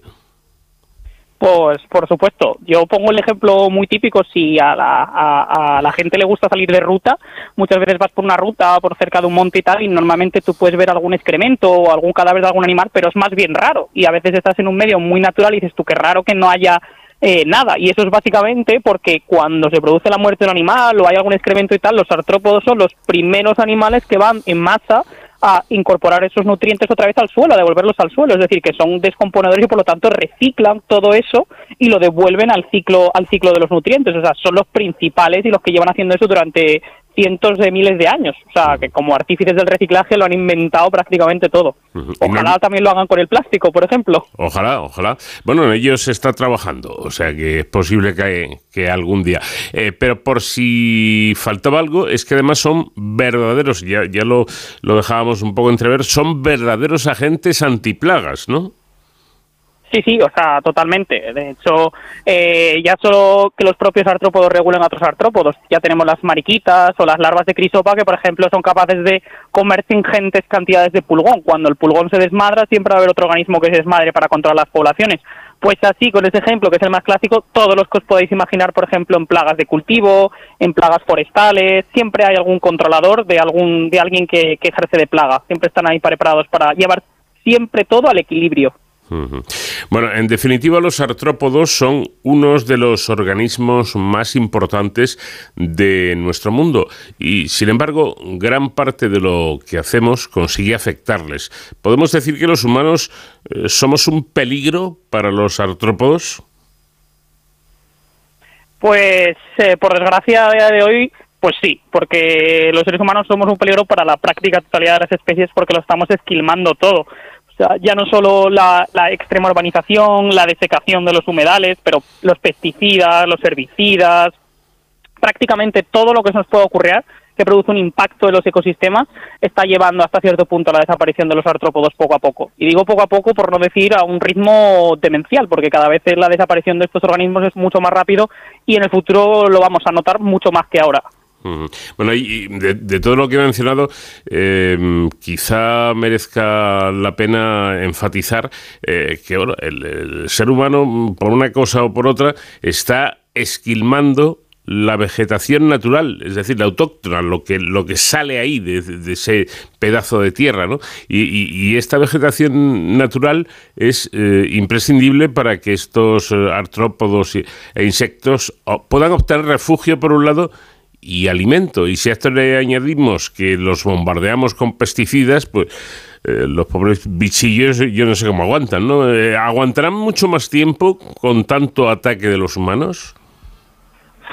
Pues es una pregunta, la verdad, que bastante difícil de, contestar, porque de hecho todos los últimos estudios que hay es increíble, pero lo califican esta etapa como el armagedón de los insectos, la, la extinción masiva de los insectos, la desaparición completa de los artrópodos, que de un tiempo a esta parte están desapareciendo a ritmos demenciales. Esto es como la típica persona que hacía un viaje hacia la playa en verano hace 10, 15 años y cuando llegaba a la playa es que tenía todo el parabrisas cubierto de bichos o todo eso porque se los había los había matado de la que iba con el coche y tú realmente ahora haces el mismo viaje de tantos kilómetros y realmente llegas y está completamente limpio. Y dices, ¿dónde se ha ido absolutamente todos esos individuos? Pues eso es lo que está pasando. Eso es una cosa que la gente está notando, que de hecho se denomina el efecto parabrisas y es un ejemplo clásico de, de la desaparición masiva de estos organismos. Pues lo de la lo de la esquilmación de la vegetación natural, pues es otro ejemplo como tanto. Si le quitas el poco refugio alimento que tienen, pues ¿dónde se van a ir? Claro. A mí me gustaría subrayar lo que ya ha dicho nuestro invitado, que es un experto en, todo esto, y es que eh, podemos asegurar, Jairo, directamente que la vida sería imposible sin insectos ni artrópodos. Totalmente. Hoy por hoy la vida necesita 100% a estos organismos para, para seguir para seguir como está a día de hoy y nuestra propia vida también.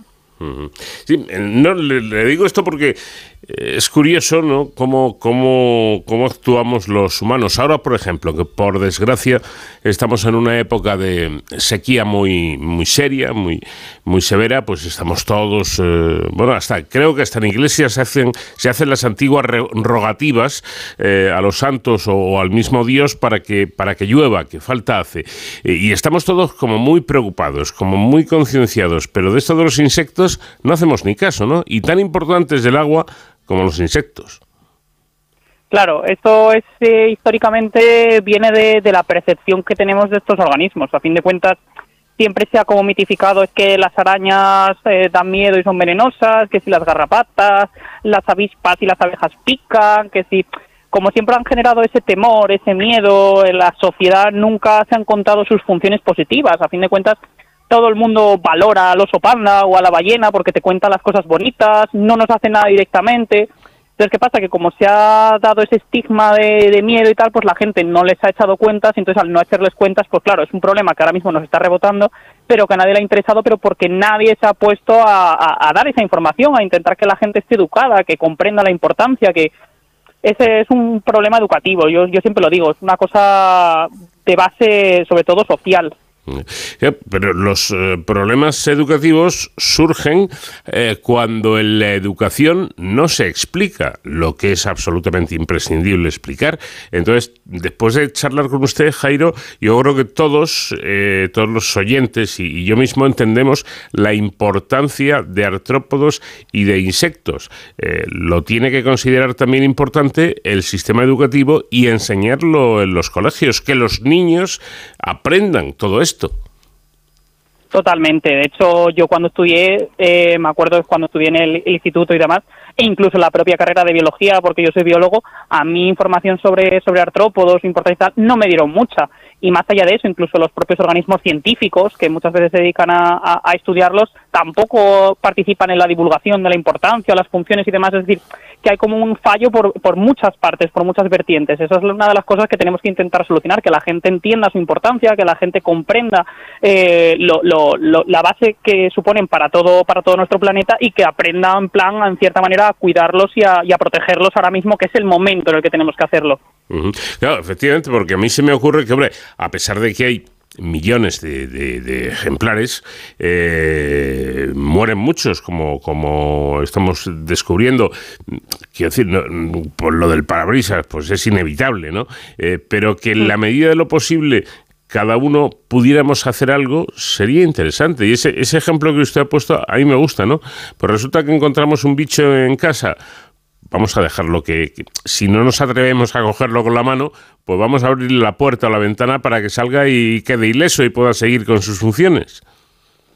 Claro, o sea, realmente, eh, o, pongo también puedes cogerlo con un vaso, que ponerlo con un vaso y pasarle, por ejemplo, un folio por detrás para no tocarlo. Es decir, que a fin de cuentas saco el agua ahí, pues suéltalo fuera, o cualquier otra pequeña acción que muchas veces pensamos que es una tontería, pero que desde nuestra propia mano es importante, como poner un hotel para insectos que está, que son muy famosos ahora, o es lo que dejar, por ejemplo, de mandar que se deje una cubierta vegetal natural. No hace falta en ciertas zonas de la ciudad ir cegándolo todo, es decir, que no, que la hierba esté muy a ras de suelo no implica mayor salud o mayor limpieza. De hecho, por ejemplo, que crezcan las flores naturales o intentar promover eh, espacios más naturales dentro de las propias ciudades también ayudaría, en los bordes, es decir, que son muchas pequeñas acciones las que podemos hacer para que podamos ayudarles en cierta manera.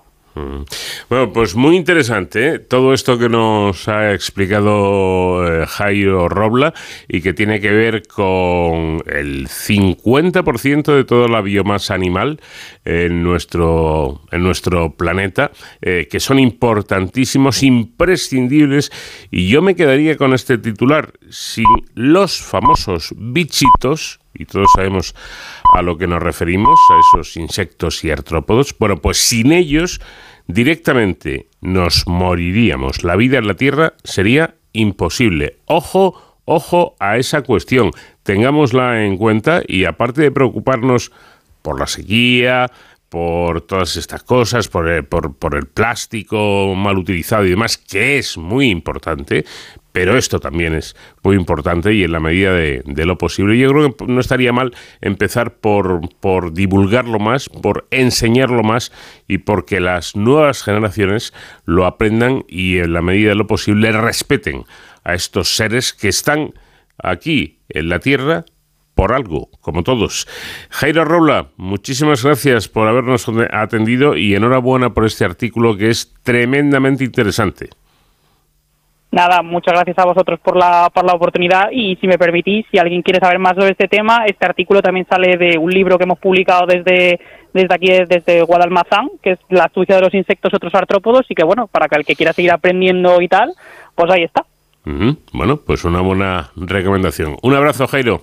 Un abrazo y buenas noches.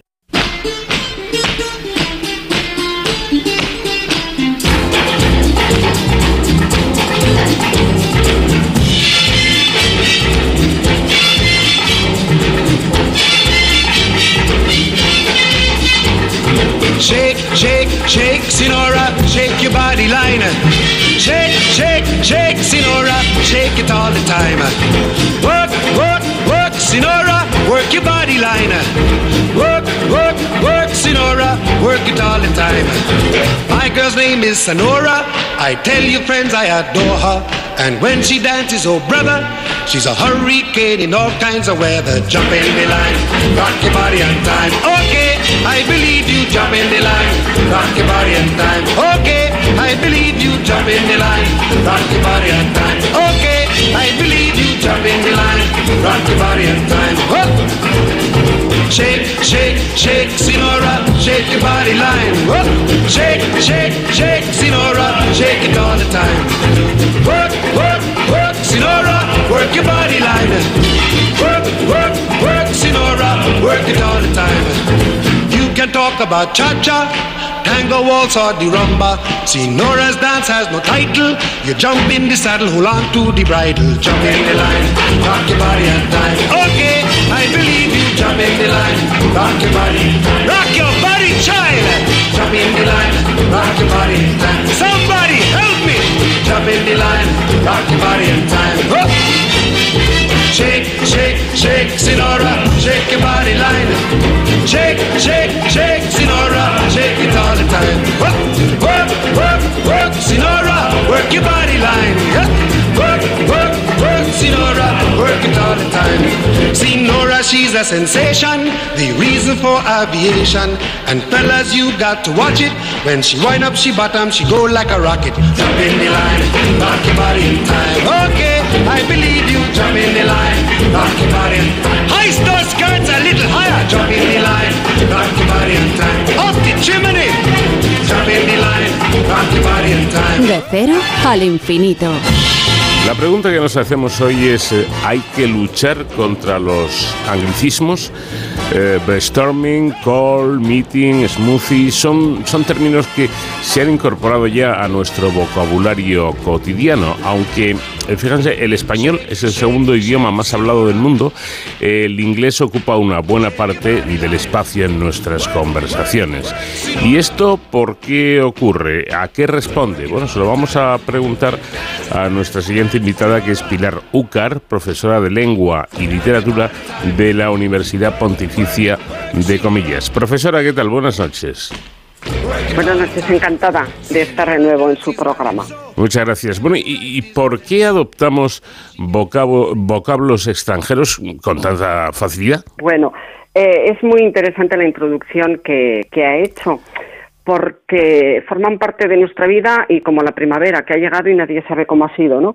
Eh, en realidad yo propondría que nos dejemos llevar por la corriente, verá, que nadar en contra desgasta y además no da importantes frutos. Entonces, eh, bueno, yo respondiendo a su pregunta, mm, podría aportar que el anglicismo eh, dota a la conversación y a muchos textos de una expresividad que quizá la traducción sí existe, eh, no tiene tanto. Recuerdo cómo hubo alguna polémica también cuando la academia iba introduciendo tacos en su, en su diccionario y nos rasgábamos las vestiduras.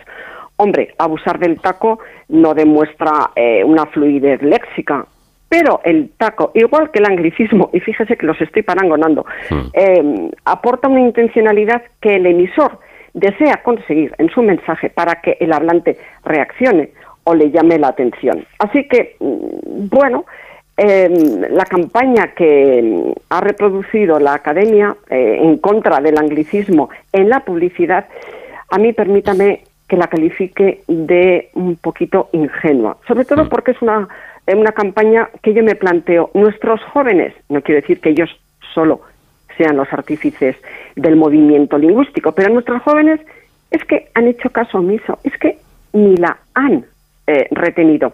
El otro día pregunté en, en mi clase eh, de lengua a mis estudiantes de traducción y comunicación, les dije, a ver, eh, decidme por favor cuántos, eh, algunos anglicismos que usáis en vuestra conversación.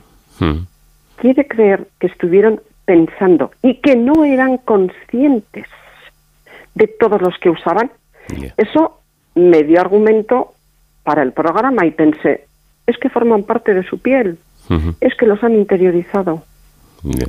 O sea, que digamos que eh, la utilización de, de los eh, anglicismos, como bien señalaba usted, se debe más a, yo no sé si el, término correcto es enfatizar o algo así, a que en- en nuestra lengua no tenga léxico suficiente, que lo tiene y de sobra, creo yo.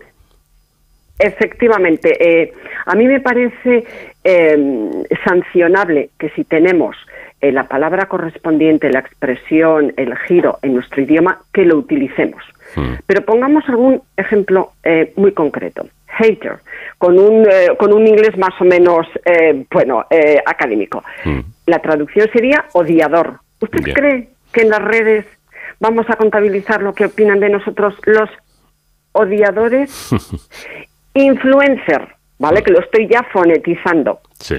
Hombre, pues sí, la academia aconseja influyente, influenciador, que no, que no lo van a usar, que todos, eh, quiero pensar, la mayoría de, de los hablantes, vamos a entender qué significa hater, qué, qué significa influencer o los followers, que lo he pronunciado también eh, muy eh, a la española. Sí. Yo tengo tantos seguidores. Es cierto que la academia eh, aprueba decir seguidores. No tiene el efecto. Parece que hay menos seguidores si lo digo en español que si lo digo en inglés. Nos pasaba igual con whisky.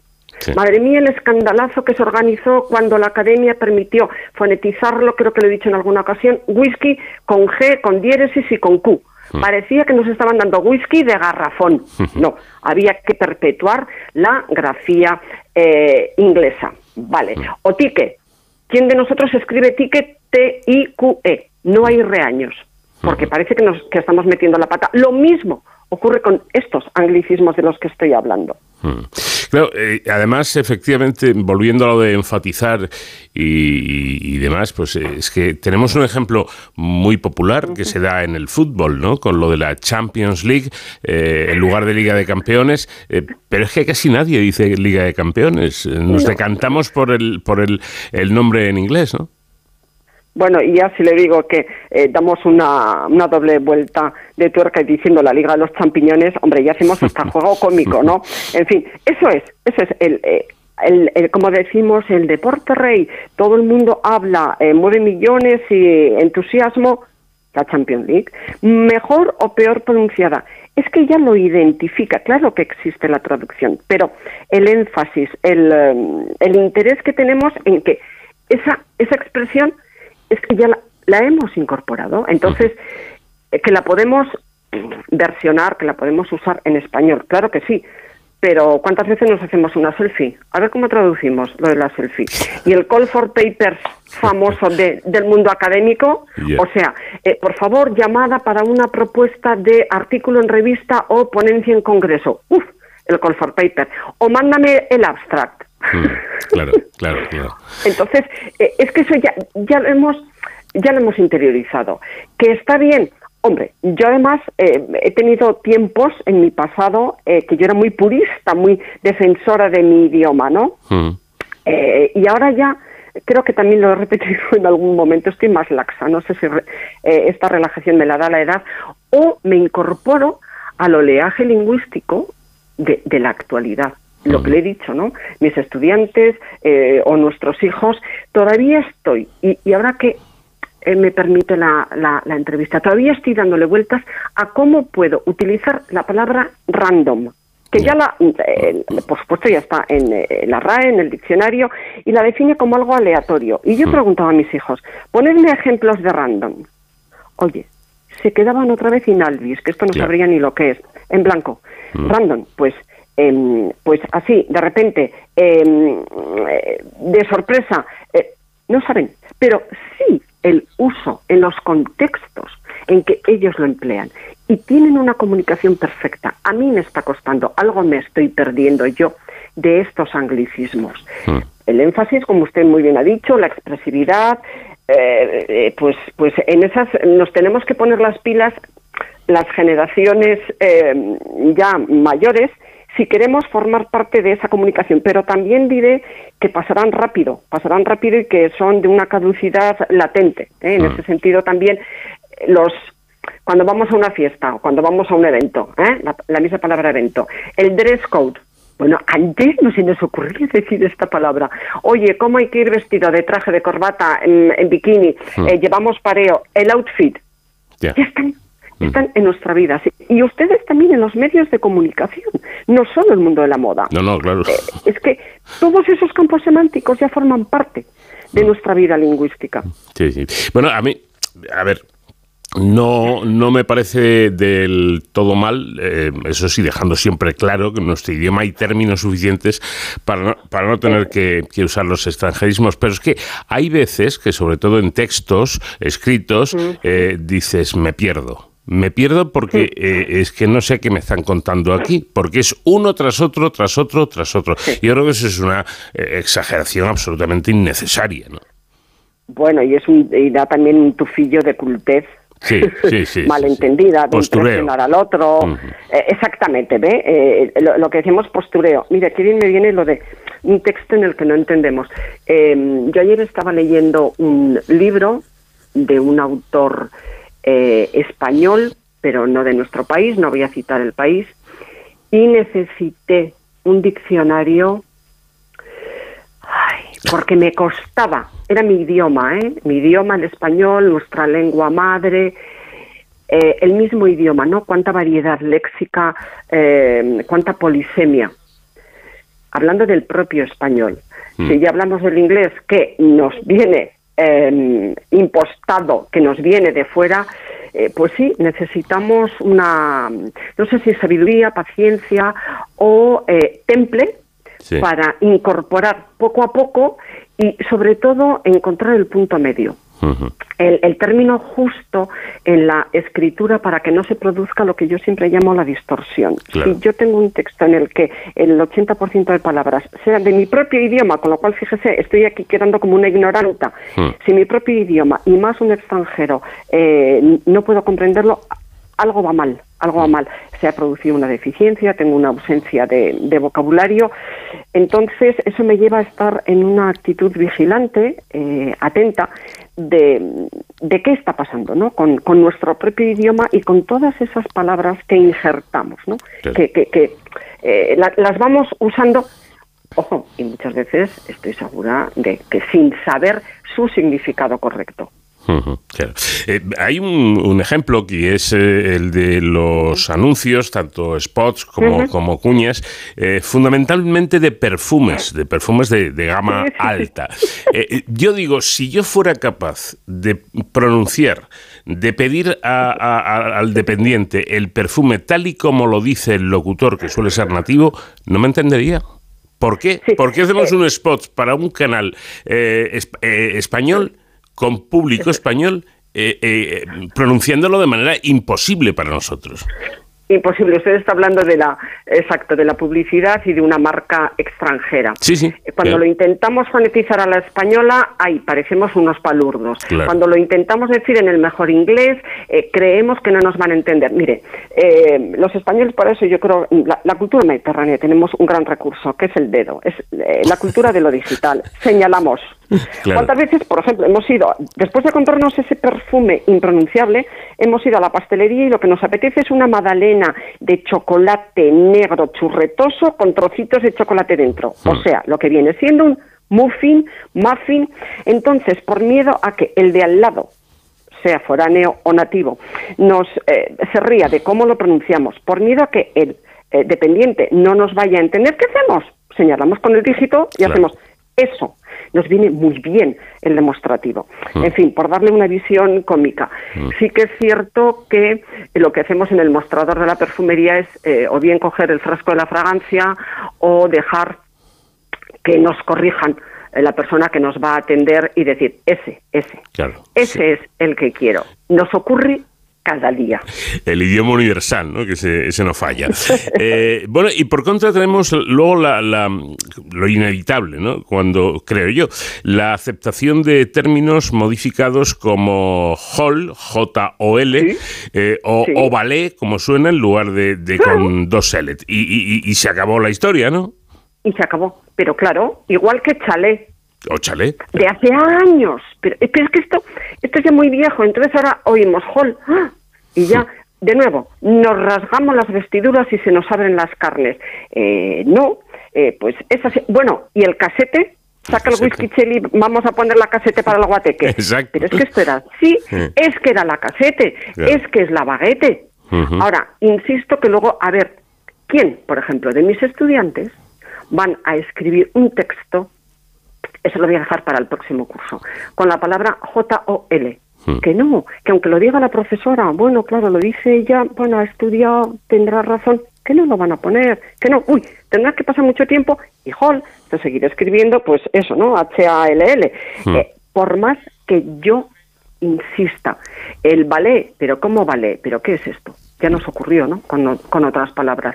Y yo siempre pongo la casete y la baguete porque están incorporadas y no creo que haya bípedo que lo escriba tal y como. Es cierto. Eh, bueno, ya casi, casi para, para terminar y después de todo lo dicho, muy interesante por parte de, de Pilar Ucar, mm, yo le pregunto, en definitiva, eh, a modo de conclusión, ¿de qué manera afecta a nuestro idioma la utilización, eh, la incorporación incluso de estos términos extranjeros? Bueno, pues yo creo que, que afecta, le voy a decir, de una manera enriquecedora, porque lo interesante es saber que se trata de un anglicismo, conocer que se puede utilizar mejor en el discurso oral, a sabiendas de que lo conoce el receptor y sobre todo, si tiene un equivalente, la preferencia va por nuestro propio idioma. De esta manera eh, afecta. Es lo que yo, lo que yo pienso. Bueno, pues eh, ahí lo vamos a, a dejar. Eh, mm, ha sido enriquecedor, como siempre, hablar con Pilar Ucar, profesora de lengua y literatura de la Universidad Pontificia de, de Comillas. Los anglicismos que si no nos invaden, sí nos rodean bastante. Y ya, quien más, quien menos, pues los vamos a, incorporando, a veces sin darnos cuenta, a nuestro lenguaje diario. Pilar, un placer como siempre. Muchas gracias y un fuerte abrazo. Muchísimas gracias. Hasta pronto. Gracias.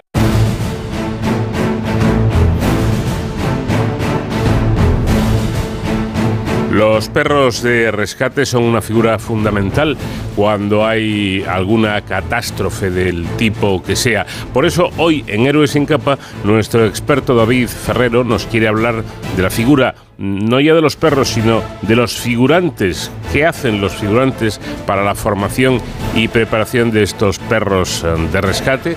Pues enseguida lo vamos a saber. ¿Qué tal David? Buenas noches. Hola Paco, muy buenas madrugadas. Fijaos que hoy en esta sección vamos a hablar de héroes sin capa, pero de héroes sin capa eh, de dos y de cuatro patas. El pasado domingo se conmemoró el Día Internacional del Perro de Rescate, esos canes que están preparados, a los que se entrena y se les enseña a detectar a víctimas que están pues, eh, sepultadas o desaparecidas, por ejemplo, cuando ocurre un terremoto ¿no? y se cae un edificio o, y estas eh, personas se quedan atrapadas, o por ejemplo, eh, personas que se pierden en la montaña, en el campo, en grandes, en lo que se conoce como grandes áreas. Bueno, pues eh, fijaos que estos perros de rescate, ya lo hemos comentado alguna vez, son hoy el, el medio más eficaz, o están considerados el medio más eficaz para la localización de este tipo de víctimas, sobre todo en las primeras horas cuando ocurren estas catástrofes. Pero Fijaos que siempre hablamos de los perros, por supuesto, que son en este caso la pieza fundamental de este puzzle, ¿no? de estos equipos K9 de, salvamento y de rescate. También solemos hablar de los guías, que son los profesionales que eh, se entrenan junto con estos perros y que son los que les acompañan en este tipo de situaciones. Pero fijaos que en la formación, tanto sobre todo de los perros, pero también de los guías, hay, eh, nunca mejor dicho, una figura, quedaos con este término, ¿no? De figura de unos profesionales que apoyan de una forma especial esta formación y que son fundamentales para que estos perros pues, sean eficaces a la hora de, trabajar. Hablamos de los figurantes. ¿eh? ahora vamos a conocer de qué trata este perfil y lo vamos a hacer con una entidad que es referente en la materia de la formación y de la intervención de equipos eh, caninos de rescate, tanto aquí en España como de forma internacional.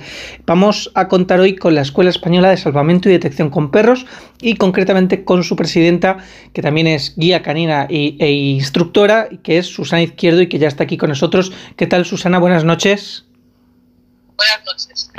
Bueno, muchísimas gracias por, atendernos. Eh, la emergencia muchas veces eh, y los que os dediquéis a esto, pues eh, tenéis unas vidas que, no son fáciles. Te pillamos viajando en estos momentos, pero muchísimas gracias por, por atendernos.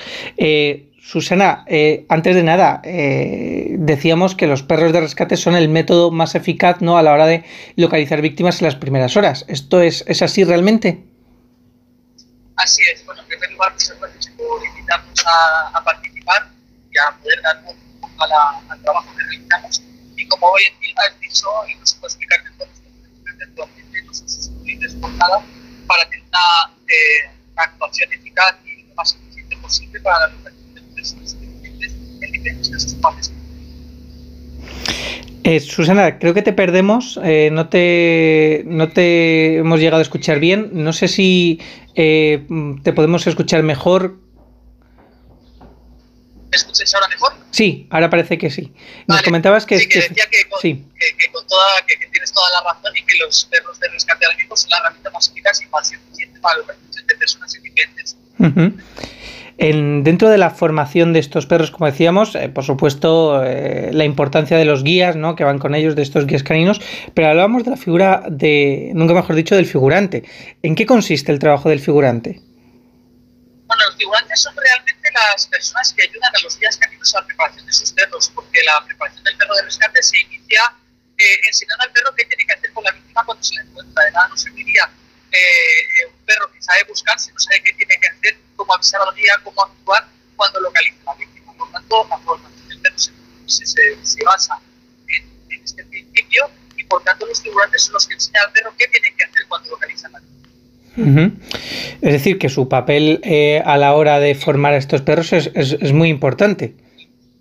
Bueno, importante yo diría que es fundamental e imprescindible porque es el único que tenemos para que el perro realice correctamente, la, culmine correctamente el trabajo que tiene que hacer y, eso, y la preparación del perro es larga y el figurante participa en todos los aspectos de la preparación de sus perros.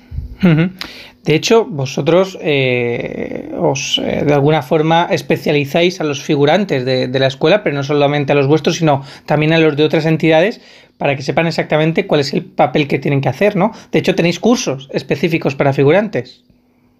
Sí, claro, nosotros, date cuenta que eh, muchas veces se ve al guía como la figura que está para trabajar con el perro constantemente, pero a los perros hay que diversificarles el tipo de persona a la que localizan, los olores, eh, todo esto es experiencia que hay que darles y que el único que puede hacerlo es el figurante. Entonces nosotros lo que hacemos a través de la formación especializada es que no solamente los guías de perros puedan trabajar a sus animales, sino que además tengan la posibilidad de contar con una gran diversidad de, otro tipo de, personas para que el perro aumente su experiencia y sepa cómo actuar en diferentes casos. Esto quiere decir que muchas veces necesitamos figurantes de otras, de, otras razas, con otros tipos de alimentación, con diferentes rangos de edad, y todo eso se forma. Eh, nosotros lo que hacemos con los cursos es precisamente eso, ayudar a que se formen personas para poder ayudar a los guías a entrenar los perros. Eh, ¿Qué perfil eh, tiene un buen figurante o cualquier persona puede dedicarse a esto? Bueno, es que no se puede dedicar cualquier persona. bueno, cualquier persona sí, pero tiene unas habilidades mínimas que son las, las necesarias para poder trabajar con el perro de una forma ordenada, coordinada con los guías y saber interpretar y llevar a cabo las instrucciones que el instructor o el guía eh, le dan para poder realizar esta formación. Es que no, no vale solamente con motivar al perro, con darle a morder, sino que tiene que hacerlo de una determinada forma, exigirle unas determinadas, eh, unas determinadas actuaciones, saber cuándo tiene que reforzar. Es un trabajo técnico importante. Y luego también hay diferentes tipos de figurantes. Los que forman inicialmente al perro, que necesitan una cualificación técnica mucho más alta, y los que eh, una vez que el perro ya está formado, diversifica el tipo de víctima a la que puede encontrar el perro y, a la, y, para darle esa experiencia que necesita para ser más eficaz. Eh, me parece, de hecho, que tenéis ahora un curso que comienza, si no recuerdo mal, a finales de mayo eh, y, que es además semipresencial. Eh, ¿Este curso va dirigido al público en general o ya va dirigido a profesionales, personas que estén trabajando en el ámbito de los perros? Este concretamente es un curso que nosotros denominamos Open, que es, accesible a cualquier persona que quiera aproximarse al mundo del perro de rescate, que además puede ayudar a los equipos de perros a preparar sus animales o que quiera introducirse en, es un curso que puede servir perfectamente como iniciación para poder hacer este trabajo. Buenos días. ¿Vale? Hola, buenos días. ¿Me escucha, por favor? Entonces, un poco el, tipo de trabajo que, se desarrolla con los figurantes. Bueno, pues eh, vemos que es una figura, mm, nunca mejor dicho, la de figurante muy, muy importante dentro del trabajo que se hacen en los equipos K9. Eh, Susana, para finalizar, ¿cualquier perro vale para realizar este tipo de, trabajo de búsqueda de personas?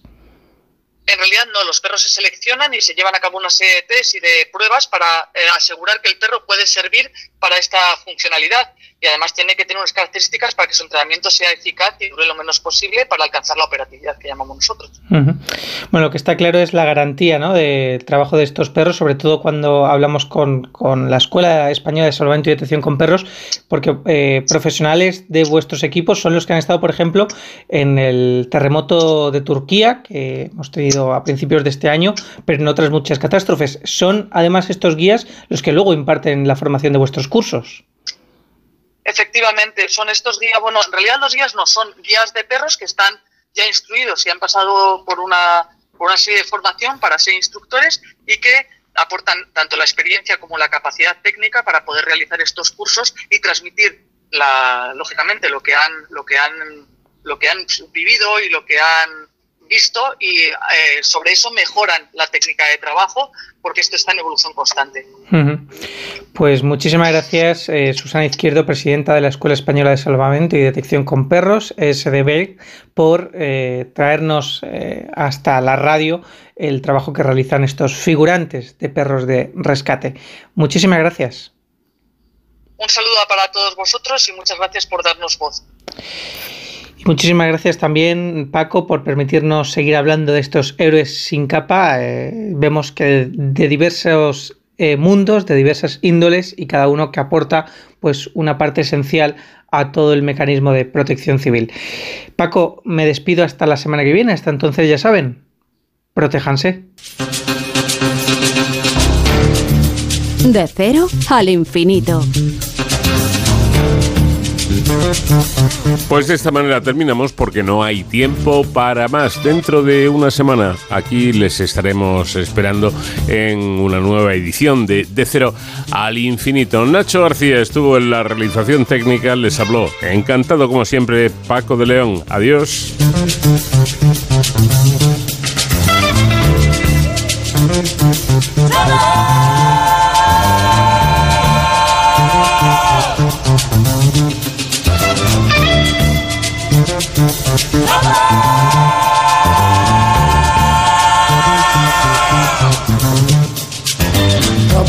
The city, trouble in the countryside.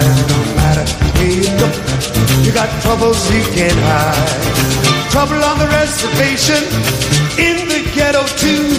Lies you told your children are coming down on you. How